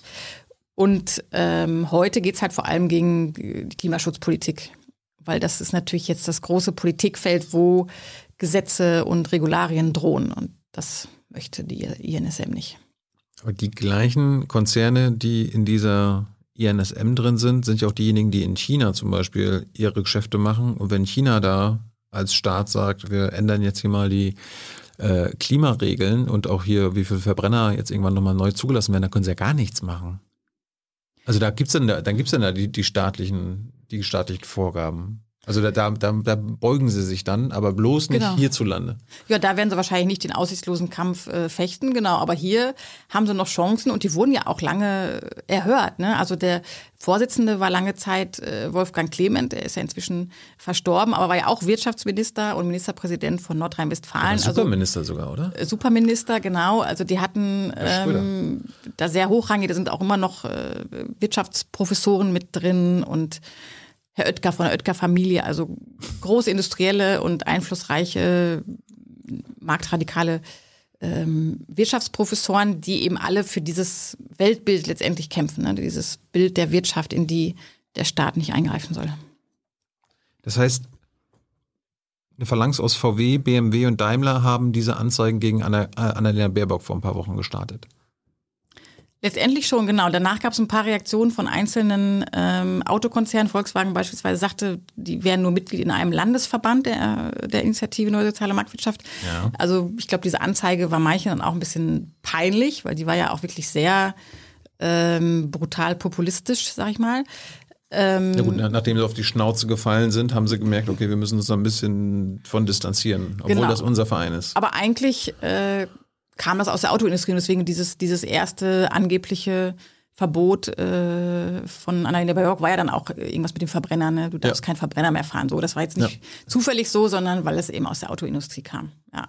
Aber die verstecken sich eben und das ist ja der Sinn von solchen Denkfabriken, dass man nicht sofort sieht, wer da eigentlich dahinter steckt und dass es erst so aussieht, als wäre es möglicherweise irgendwie neutrales Institut, dem man Vertrauen schenken kann. Ist das INSM eigentlich das einzige, äh, die einzige Think Tank, über den wir Bescheid wissen müssen? Oder äh, gibt es noch eine andere, über die wir Bescheid wissen müssten, für die wir jetzt vielleicht keine Zeit mehr haben, aber. Auch es gibt eine ganze Reihe davon. Es gibt auch noch einen Verband, der nennt sich die Familienunternehmer. Ja, das wollte ich gerade noch fragen. Das klingt ja auch so nett, also ja. irgendwie so, wie so kleine, ich weiß nicht, stellt man sich vor, so kleine Gaststätten oder so mhm. oder ein Schreiner oder ja so ein kleines Familienunternehmen. Es sind aber auch riesige Imperien. Also Worley beispielsweise ein großes Chemieunternehmen sitzt da ganz, ähm, ganz oben drin. Und dieser Verband ist auch sehr einflussreich. Ähm, die haben sich auch regelmäßig über Greta Thunberg beispielsweise lustig gemacht. Also haben auch sehr äh, platte Aussagen gegen Klimaschutz äh, getroffen und von Klimazirkus gesprochen oder so beispielsweise. Ähm, und äh, dieser Verband, der hat auch immer sehr hochrangige Politiker zu Gast bei seinen Jahrestreffen und ähm, ja, steht so in einer Reihe mit der INSM eigentlich, in dem die einfach so ein, so ein Vernetzungsportal sind, äh, um Einfluss auf die Politik zu üben. Warum glaubst du, trauen sich deutsche PolitikerInnen da noch hinzugehen? Eigentlich müsste doch das jetzt, wenn man sich das Buch durchliest bei euch, müsste es doch unglaublich geächtet werden, sich mit so einer Lobby erstmal sehen zu lassen äh, und so weiter und so fort. Warum geht das ist ja immer noch schick, offenbar. Das ist noch äh, leider genauso schick wie vor unserem Buch, fürchte ich. Ja. Einfach weil, ähm, ja, wie ich, wie ich zu Anfang sagte, weil die, die Ideologie herrscht halt immer noch vor im Bundeswirtschaftsministerium, trotz äh, Fridays for Future, trotz Klimazielen, trotz, trotz Klimaurteil des Bundesverfassungsgerichts, ist immer noch dieses Bild, wir müssen die Großindustrie weiter fördern und das ist das, was Deutschland ausmacht. Und deswegen gehe ich irgendwie zu diesem Tag dahin und ähm, setze mich irgendwie zum Abenddinner zusammen mit den Großindustriellen Deutschlands. Ist es denn wenigstens, also dieser Klimaschmutzlobbyismus, ist der wenigstens, ist das wenigstens besser als in Amerika? Ist das also, besser? Also ist es, ist es hier nicht so schlimm in Europa wie in Amerika, Annika? Du suchst jetzt noch einen positiven, ja. einen positiven Ausblick. Können wir wenigstens sagen, bei den Amis ist es doch schlimmer. Da ist es noch intransparenter, da ist es, da fließt ja, noch viel mehr Geld. Ich würde eher sagen, da ist es eigentlich, ähm, da ist es eigentlich transparenter. also das ist offensichtlicher. Da gibt es ja diese, äh, dieses Heartland-Institut beispielsweise, das ähm, auch dem Trump sehr nahe stand und was mit vielen Millionen Euro gefördert wird von der Industrie und was äh, die sind aber richtige Klimaleugner. So, also das ist dann noch anders als hier. Also hier ist das alles ein bisschen versteckter als in den USA. Die USA ist ja häufig so ein bisschen greller so als, als Europa und da ist, ist auch diese Klimaschmutzlobby greller. Also die stellt sich heute noch hin und sagt, es gibt keinen Klimawandel und wir freuen uns schon auf irgendwie wärmere Tage im Dezember oder so. Hm. Und ähm, das ist eigentlich der einzige Unterschied, der da noch ist. Die haben natürlich noch ein bisschen größere Öllobby, aber die ist dann vielleicht vergleichbar mit unserer Kohlelobby. Also ist halt je nach Industrie hat man halt auch die Lobby dazu im, im Land. Ich meine, Leute, wenn ihr noch Namen haben wollt, Urban Ried zum Beispiel, haben wir jetzt nicht, nicht drüber gesprochen, aber auch im, im Bundeswirtschaftsministerium groß. Müsste, müsste das Buch lesen, vielleicht sprechen wir andermal nochmal drüber, aber die Namen sind nochmal ein guter äh, Punkt für meine letzte Frage. Könnte man, habt ihr nicht so ein, könnt ihr nicht so ein Personenregister anlegen, also online oder so, wo es so ein, also es gibt ja schon Lobbypedia und so weiter, warum machen wir nicht so einen Klimaschmutz Personenregister, wo dann all die Namen drinsteht, von Pet Avi Altmaier bis Ja. Z bis. äh, Ja, das haben wir auch schon überlegt. Also es gibt ja auch bald das Taschenbuch dazu und da, äh, genau, überlegen wir gerade, ob wir da nicht ein Personenregister einführen können, weil das war ja Aber, auch aber es, eigentlich. es muss auch online sein. So klimaschmutz.de und dann, und dann guckt man, ist da ein Name, ist äh, Klöckner? Ah, scheiße, ist dran. Okay, dann. ja. ja, ist eine gute Idee. Müsste, müsste man wahrscheinlich machen, das stimmt. Das war ja auch eigentlich Kretschmann, unser. na, scheiße, Ja. drin. Ja. Altmaier. Ah, alle drin. Ja, das war ja auch eigentlich unsere Idee, dass wir gesagt haben, es wird immer so viel erzählt und so philosophiert, ach, warum geht's nicht vorwärts und so. Und wir wollten halt mal äh, Ross und Reiter nennen, wollten wir wirklich sagen, okay, der und die, die waren das, die das konkret da und da verhindert haben. Das war Das, ja ist, auch das, das sind ja keine Geheimnisse. Also ich meine, äh, klar gibt es jetzt so Lobbyregister und Gesetze und vielleicht gibt es auch noch äh, gleich äh, Publikumsfragen. Aber wir können das doch selber machen, wenn das alles jetzt nicht geheim ist. Nee, das ist nicht geheim, beziehungsweise wenn wir das äh, irgendwie sozusagen geheim rausgefunden haben, haben wir es ja mit, äh, mit den Quellen hinterlegt. Also das könnte man äh, ohne Probleme online machen. Ja. Wie, lange, wie lange habt ihr zu diesem Buch recherchiert? Oh, ja, wir haben erst äh, zu den Klimaleugnern recherchiert und das war schon 2017, glaube ich. Und genau, und dann hatten wir die letzten Monate waren dann irgendwie eine Wahnsinns äh, Nachtarbeitstour irgendwie. Genau. Also letztendlich ist es so das Ergebnis von vier Jahren, aber wir haben dann ein paar Monate geschrieben. Hoffentlich hat sich das dann einigermaßen gut verkauft. Doch, nee, war ganz schön. Also war ja kein ganz, leicht, ganz leichtes Jahr äh, im Corona-Jahr, da sind auch viele Lesungen weggefallen und so. Nee, aber das ist äh, schon gut. Es geht jetzt bald in die dritte Auflage und dann gibt's noch das Taschenbuch und ja, nee, nee, wir sind zufrieden. Annika, danke. Soweit. Jetzt kommen noch Publikumsfragen. Hans ist leider verhindert, Leute. Darum mache ich das jetzt. Kira hat mir die gerade reinge, äh, reingegeben. Martin will von dir wissen. Annika, können Thinktanks auch nicht kapitaldienend sein, beziehungsweise gut sein, beziehungsweise nicht korrupt? Also gute Thinktanks. Fallen dir da welche ein in Sachen Klimaschutz? Klar, also es gibt ja auch keine ganz ähm, abgegrenzte Definition von Think Tank. Also ist jetzt die äh, Umwelthilfe, ist das jetzt irgendwie ein Think Tank oder ist das eine Umweltschutzorganisation? Ähm, Was würdest du sagen? Genau.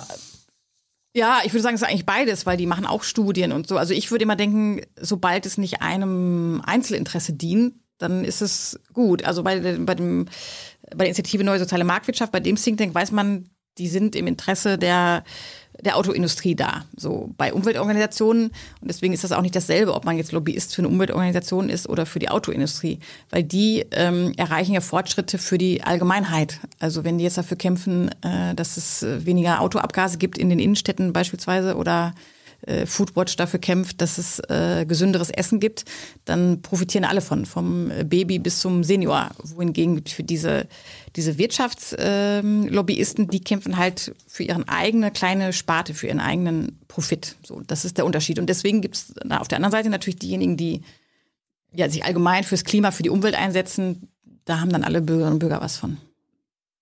Ist die äh, Initiative Neue, Neue Sozialmannschaft, so- Neue Sozialmarktwirtschaft eigentlich auch irgendwie so äh, eine Stiftung und, und irgendwie gemeinnützig oder ist, ist es so schlimm noch nicht? Also dass sie noch nicht mal Steuern zahlen müssen? Ähm, das ist ein Verein, aber das weiß ich so genau nicht, Gott, das wer da was zahlt. schlimm. Und meine Umwelthilfe wird ja auch von der Klimaschmutzlobby angegriffen. Ja, weil die, die Umwelthilfe hatte ja damals die Klagen durchgeführt zu diesen ähm, hohen Feinstaubwerten in den Innenstädten und wurden damit zum Feindbild der, der Autoindustrie. Aber natürlich ist es da so, wie, wie ich gerade sagte, dass äh, also alle leiden unter diesen Feinstäuben und äh, Kinder kriegen davon Asthma und ältere Atembeschwerden und alles Mögliche. Ähm, und die setzen sich da fürs Allgemeinwohl ein. ne? Das ist absolut nicht dasselbe wie ein Industrielobbyist. Dann fragt Luis, glaube ich, äh, was würdest du empfehlen, wie man am besten gegen die Klimaschmutzlobby vorgehen kann? Ah, ja, ähm, das ist nicht ganz leicht, aber wir haben gehofft, dadurch, dass man sie offenlegt, dass sie dadurch schon an Einfluss verliert. Ne? Also diese INSM ist ja deswegen auch so stark, weil sie so neutral auftritt. Wenn da jetzt drüber gestanden hätte, ähm, die Autoindustrie fordert, äh, Annalena macht kein Verbrennerverbot oder so, das hat ja absolut nicht dieselbe Wirkung, wie sich hinter diesem, unter diesem Deckmantel zu verstecken. Ja. Und deswegen ist, glaube ich, ähm, der erste Schritt, ihnen die Macht zu nehmen, ist sie zu enttarnen und zu wissen, okay, da sitzen die äh, Lobbyisten, das ist ein Lobbyistenverein und äh, dieser Staatssekretär oder so oder dieser Minister setzt sich eher für die Industrieinteressen ein als für die Interessen der Allgemeinheit. Und ähm, ja, dadurch haben sie schon an Macht verloren, weil das, die sind natürlich nur umso einflussreicher, je verdeckter oder je besser sie sich hinter anderen Zielen verstecken können. Was, was ist mit unseren kommerziellen Medien? Ich, ich erinnere mich an eine Menge großer deutscher, auch Online-Medien, die dann diese INSM-Kampagne von Baerbock äh, auf ihrer Seite hatten. Und die gleichen haben dann Artikel darüber geschrieben, wie schrecklich so eine Kampagne ist. Also sollte vielleicht, sollten auch vielleicht die kommerziellen Medien sagen, so, nee, da machen wir dann einfach nicht mit. Das Geld nehmen wir nicht. Es gab ja auch einzelne, also der Spiegel hat ja dazu veröffentlicht, dass er auch äh, das Angebot hatte und es nicht gemacht hat. Also die haben es nicht publiziert. Die haben sich mhm. dazu entschlossen, das nicht zu publizieren. Aber das ist auch normalerweise so in den Verlagen, es gibt die Anzeigenabteilung und die redaktionelle äh, und die Redaktion. Und dann hat, hat ja auch einen Sinn, ne? Hat einen großen Sinn und da kann ich mir gut vorstellen, dass die Anzeige da kam und dann hat die Redaktion gesagt, oh Gott, oh Gott, und hat dann schnell den Gegenartikel geschrieben. Also ähm, es war auch ein bisschen eine Gegen, Gegenwehr. Ja, und dann ist auch mal lustig, da wird immer auch drüber geschrieben, ja, INSM, Annika, das ist dann so Metallindustrie. Es wird dann nicht auch ausbuchstabiert, dass da dann tatsächlich die Autoindustrie, also VW, BMW und so weiter dahinter stehen. Genau, der letzte Link fehlt dann immer. ah, Mann. Robokrabbe fragt, was hältst du von der Klimaunion? Ist ja auch eine neu gebildete Gruppe in der, in der CDU. Beißen die auf Granit oder schmückt sich Altmaier einfach mit denen? Hm. Wahrscheinlich beides. Also ich meine, die Klimaunion, klar, also die CDU hat natürlich sowas wie die Klimaunion äh, dringend nötig, ist ja keine Frage, die müssen ja ihr Klimaprogramm äh, schärfen. Ähm, und deswegen hat die sich jetzt gegründet. Aber äh, also was sie da geschrieben haben oder was sie schreiben auf ihrer Seite, was sie wollen, beispielsweise das Ende der fossilen Subventionen, das geht schon mal nicht einher mit dem, mit dem CDU-Wahlprogramm. Also die sind dann absolute Störgruppe sozusagen zu dem, was da offiziell eigentlich gerade verabschiedet wird. Ähm, deswegen ist jetzt die Frage, ob die sich da wirklich durchsetzen können. Also ich schätze die Chance, dass sie, dass sie es wirklich tun, schätze ich als gering ein, weil dieses Wahlprogramm einfach schon so klimapolitisch schlecht ausgefallen ist. Ähm, aber nichtsdestotrotz ist natürlich jede Gegenbewegung in der Partei erstmal gut. Besser als wenn es sie nicht gäbe, das steht fest. Dann wird gefragt, was hältst du vom aktuellen Lobbygesetz? Oder Lobbyregistergesetz? Ja, also es ist ein kleiner, kleiner Fortschritt, dass man jetzt, dass die Lobbyisten sich jetzt ähm, registrieren müssen, bevor sie in den Bundestag ein- und ausgehen. Aber dasselbe haben wir ja auch schon in Brüssel. Und es ist ein kleiner Fortschritt, deswegen haben wir auch überhaupt nur diese Zahlen von 12.000 Lobbyisten, die in Brüssel ähm, da aktiv sind. Aber ähm, das reicht natürlich nicht aus. Es gibt ja noch viel weitergehende Vorschläge, dass man die Gesprächsprotokolle offenlegt. Die müssen jetzt immer einzeln rausgeklagt werden und werden häufig doch noch ähm, unter Verschluss gehalten. Oder es gibt auch sowas, äh, in Frankreich haben das einige Abgeordnete, so einen offenen Terminkalender, dass einfach die Politiker offenlegen, mit wem treffen sie sich. Warum ist das eigentlich nicht, nicht publik? Also warum muss ein Minister oder ein Abgeordneter, der in meinem Namen ja da sitzt, nicht offenlegen, mit wem er da redet und was er da redet. Also äh, Frau Klöckner, jetzt sind wir schon wieder bei ihr, aber sie hat halt auch viel, ähm, wie soll ich sagen, Klimaschuld auf sich geladen. Ähm, verweigert sich ja bis heute, Foodwatch ähm, rauszugeben, worüber sie mit Nestle gesprochen hat. Also das sind ähm, Das darf sie? Das da, also es, ist, es ist jetzt vor Gericht, es wird jetzt lange verhandelt. Foodwatch musste sie darauf verklagen und es ist noch nicht entschieden. Aber wie kann es sein, dass eine Ministerin, die in meinem Namen für gesunde Ernährung sorgen soll, nicht offenlegen muss, was sie mit dem, äh, dem oder einem der größten äh, Nahrungsindustriekonzerne der Welt bespricht? Kann man nicht einmal lügen und sagen, wir haben über Fußball gesprochen? Kann ja eh keiner nachweisen. Ja, aber wahrscheinlich hängen dann da zu viele Leute dran, die dann alle mitlügen müssen, weil wahrscheinlich gibt es natürlich schon so, so eine Art äh, Archiv. so leicht ist das wahrscheinlich nicht. Äh, du, du, hast übrigens einen kleinen Käfer an deinem rechten Ding. Der springt sogar. Jetzt, jetzt ist er bei mir. Jetzt kommt er gleich bei mir hoch wahrscheinlich. Niklas will wissen, wen muss man wählen, um die Klimaschmutzlobby nicht zu unterstützen? Jetzt im September ja. zum Beispiel. Ja, also ich gebe keine äh, Wahlempfehlung aus nee, als, ja nicht, als Journalistin. Wenn, wenn, man sicher gehen will, dass man eine Partei wählt, die nichts mit der Klimaschmutzlobby zu tun hat. Ja, dann kann man eigentlich nur eine völlig Unbekannte wählen, die ich jetzt auch nicht kenne. ei, ei, ei, ja. Weißt du, äh, Morg vom Org will wissen, wie Altmaier zum Eike-Verein steht. Ah, ja, Eike es ist ja der äh, Klimaleugnerverein in Deutschland. Mhm. Ähm, die wiederum sind enger verbunden mit Vernunftkraft. Das ist der Verband, der bundesweit gegen Windräder kämpft. Und dessen Vorsitzender von Vernunftkraft ist Nikolai Ziegler, der wiederum im Bundeswirtschaftsministerium von Herrn Altmaier arbeitet. Mhm. Also Herr Altmaier sitzt natürlich nicht auf dem Podium von Eike, aber es gibt da durchaus Verbindungspunkte von seinen Mitarbeitern oder seinem engeren Umfeld zu diesem Verein. Mhm. Da haben wir auch mit Peter drüber gesprochen im Interview. Äh, und ich kann den Namen leider nicht lesen. Äh, wie fährst du nach Hause? Mit dem Zug. Ich bin auch mit, mit dem Zug gekommen, habe ich vorhin schon erzählt. Ich äh, saß. Fliegst du Wie lange habe ich? Nee, ich fliege nicht mehr. 26 Stunden hat das gedauert. Aber ich wohne in Südfrankreich, insofern dauert das ein bisschen. Mhm. Ähm, genau, aber dafür muss ich auch gar keine Lorbeeren kriegen oder so, weil ich äh, fahre auch sehr gerne Zug und kann nirgendwo so gut arbeiten wie im Zug. Insofern ist Was, das zu empfehlen.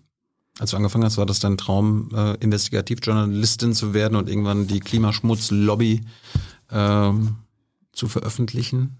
Also als du, als du Abi gemacht hast, war Journalistin, Investigativjournalistin eigentlich dein Traum? Äh, ja, doch, ja? ja, ich wollte immer Journalistin werden, aber damals war das Klimathema noch nicht so, äh, damals hört sich an, so alt bin ich auch noch nicht, aber mhm. Anfang der 2000er, als ich angefangen habe mit Journalismus, ähm, gab es Klimajournalismus noch gar nicht in dem Sinne. Und als ich dann. Aber das Umweltproblem gab es doch auch schon damals. Das Umweltproblem gab es schon, genau. Aber da hatte ich eher andere, also ich habe ja in, erst in Nordrhein-Westfalen gearbeitet, in, in Düsseldorf, erst für die Taz, dann die Frankfurter Rundschau, bis die dann beide eingestampft wurden. Also ich habe so mehrere journalistische Leichen hinter mir sozusagen, äh, bevor ich dann nach Frankreich gegangen bin. Und da hatte ich dann Landespolitik, war da meine Aufgabe am Anfang. Mhm. Und dann hat sich das, und dann habe ich bei Korrektiv angefangen mit äh, Klimajournalismus. Aber das war damals, äh, das ist noch gar nicht so lange her, das war 2015. Da war das noch absolut neu eigentlich. Also da hatte auch keine Redaktion jetzt richtige Klima, ähm, Klimaexperten oder so, also vereinzelt, aber das war damals noch, ähm, ja, ist, ist nicht lange her, aber der Klimajournalismus ist noch relativ jung tatsächlich. Musstest du irgendwas mit Umwelt oder Klima studieren oder Journalismus, um das jetzt zu können, was du machst? Ach so, nee, mein, mein, also ehrlich gesagt, mein Studium für den Journalismus war relativ unbedeutend, würde ich sagen. Also ich habe Politik und äh, Romanistik studiert, aber ähm, dass das jetzt ehrlich gesagt irgendwie in die Arbeit einfließt, könnte ich jetzt nicht sagen. Passiert. und äh, was ist dein nächster Artikel? Woran arbeitest du aktuell? Für Korrektiv oder für andere Medien? Ah, der nächste Artikel. Ja, der nächste Artikel kommt äh, morgen raus tatsächlich äh, bei Korrektiv, auch mit Susanne zusammen wieder, also Korrektiv und Spiegel. Mhm. Und ähm, da geht es nämlich genau um diese Kosten für die Renaturierung im, in der Lausitz und dass am Ende die Bürgerinnen und Bürger dafür zahlen müssen für diese Milliardenkosten, die da auflaufen und warum eigentlich der Besitzer, also der Profiteur nicht dafür zahlen muss. Das Gut. kommt morgen raus. Werden wir dann in den Kommentaren verlinken. Wir haben ja gerade auch schon wahrscheinlich eine Menge drüber gesprochen, oder ist da noch irgendwas, was du jetzt noch nicht erzählt hast? Nee, also da sind noch eine ganze Menge Dokumente und alles Mögliche drin versteckt in diesem Artikel, aber genau, Gut. die Hauptsache haben wir besprochen. Annika, vielen, vielen Dank für deine Zeit. Ist ein bisschen spät heute gewesen, unter anderem, weil dein Zug später kam, aber war ja auch kühler jetzt draußen und auch kühler hier im Studio. Danke dafür. Äh, gute Besserung an Hans und äh, wir sehen uns bald wieder. Ihr wisst ja, wie ihr uns unterstützen könnt. Ciao. Ciao. Tschüss. questions.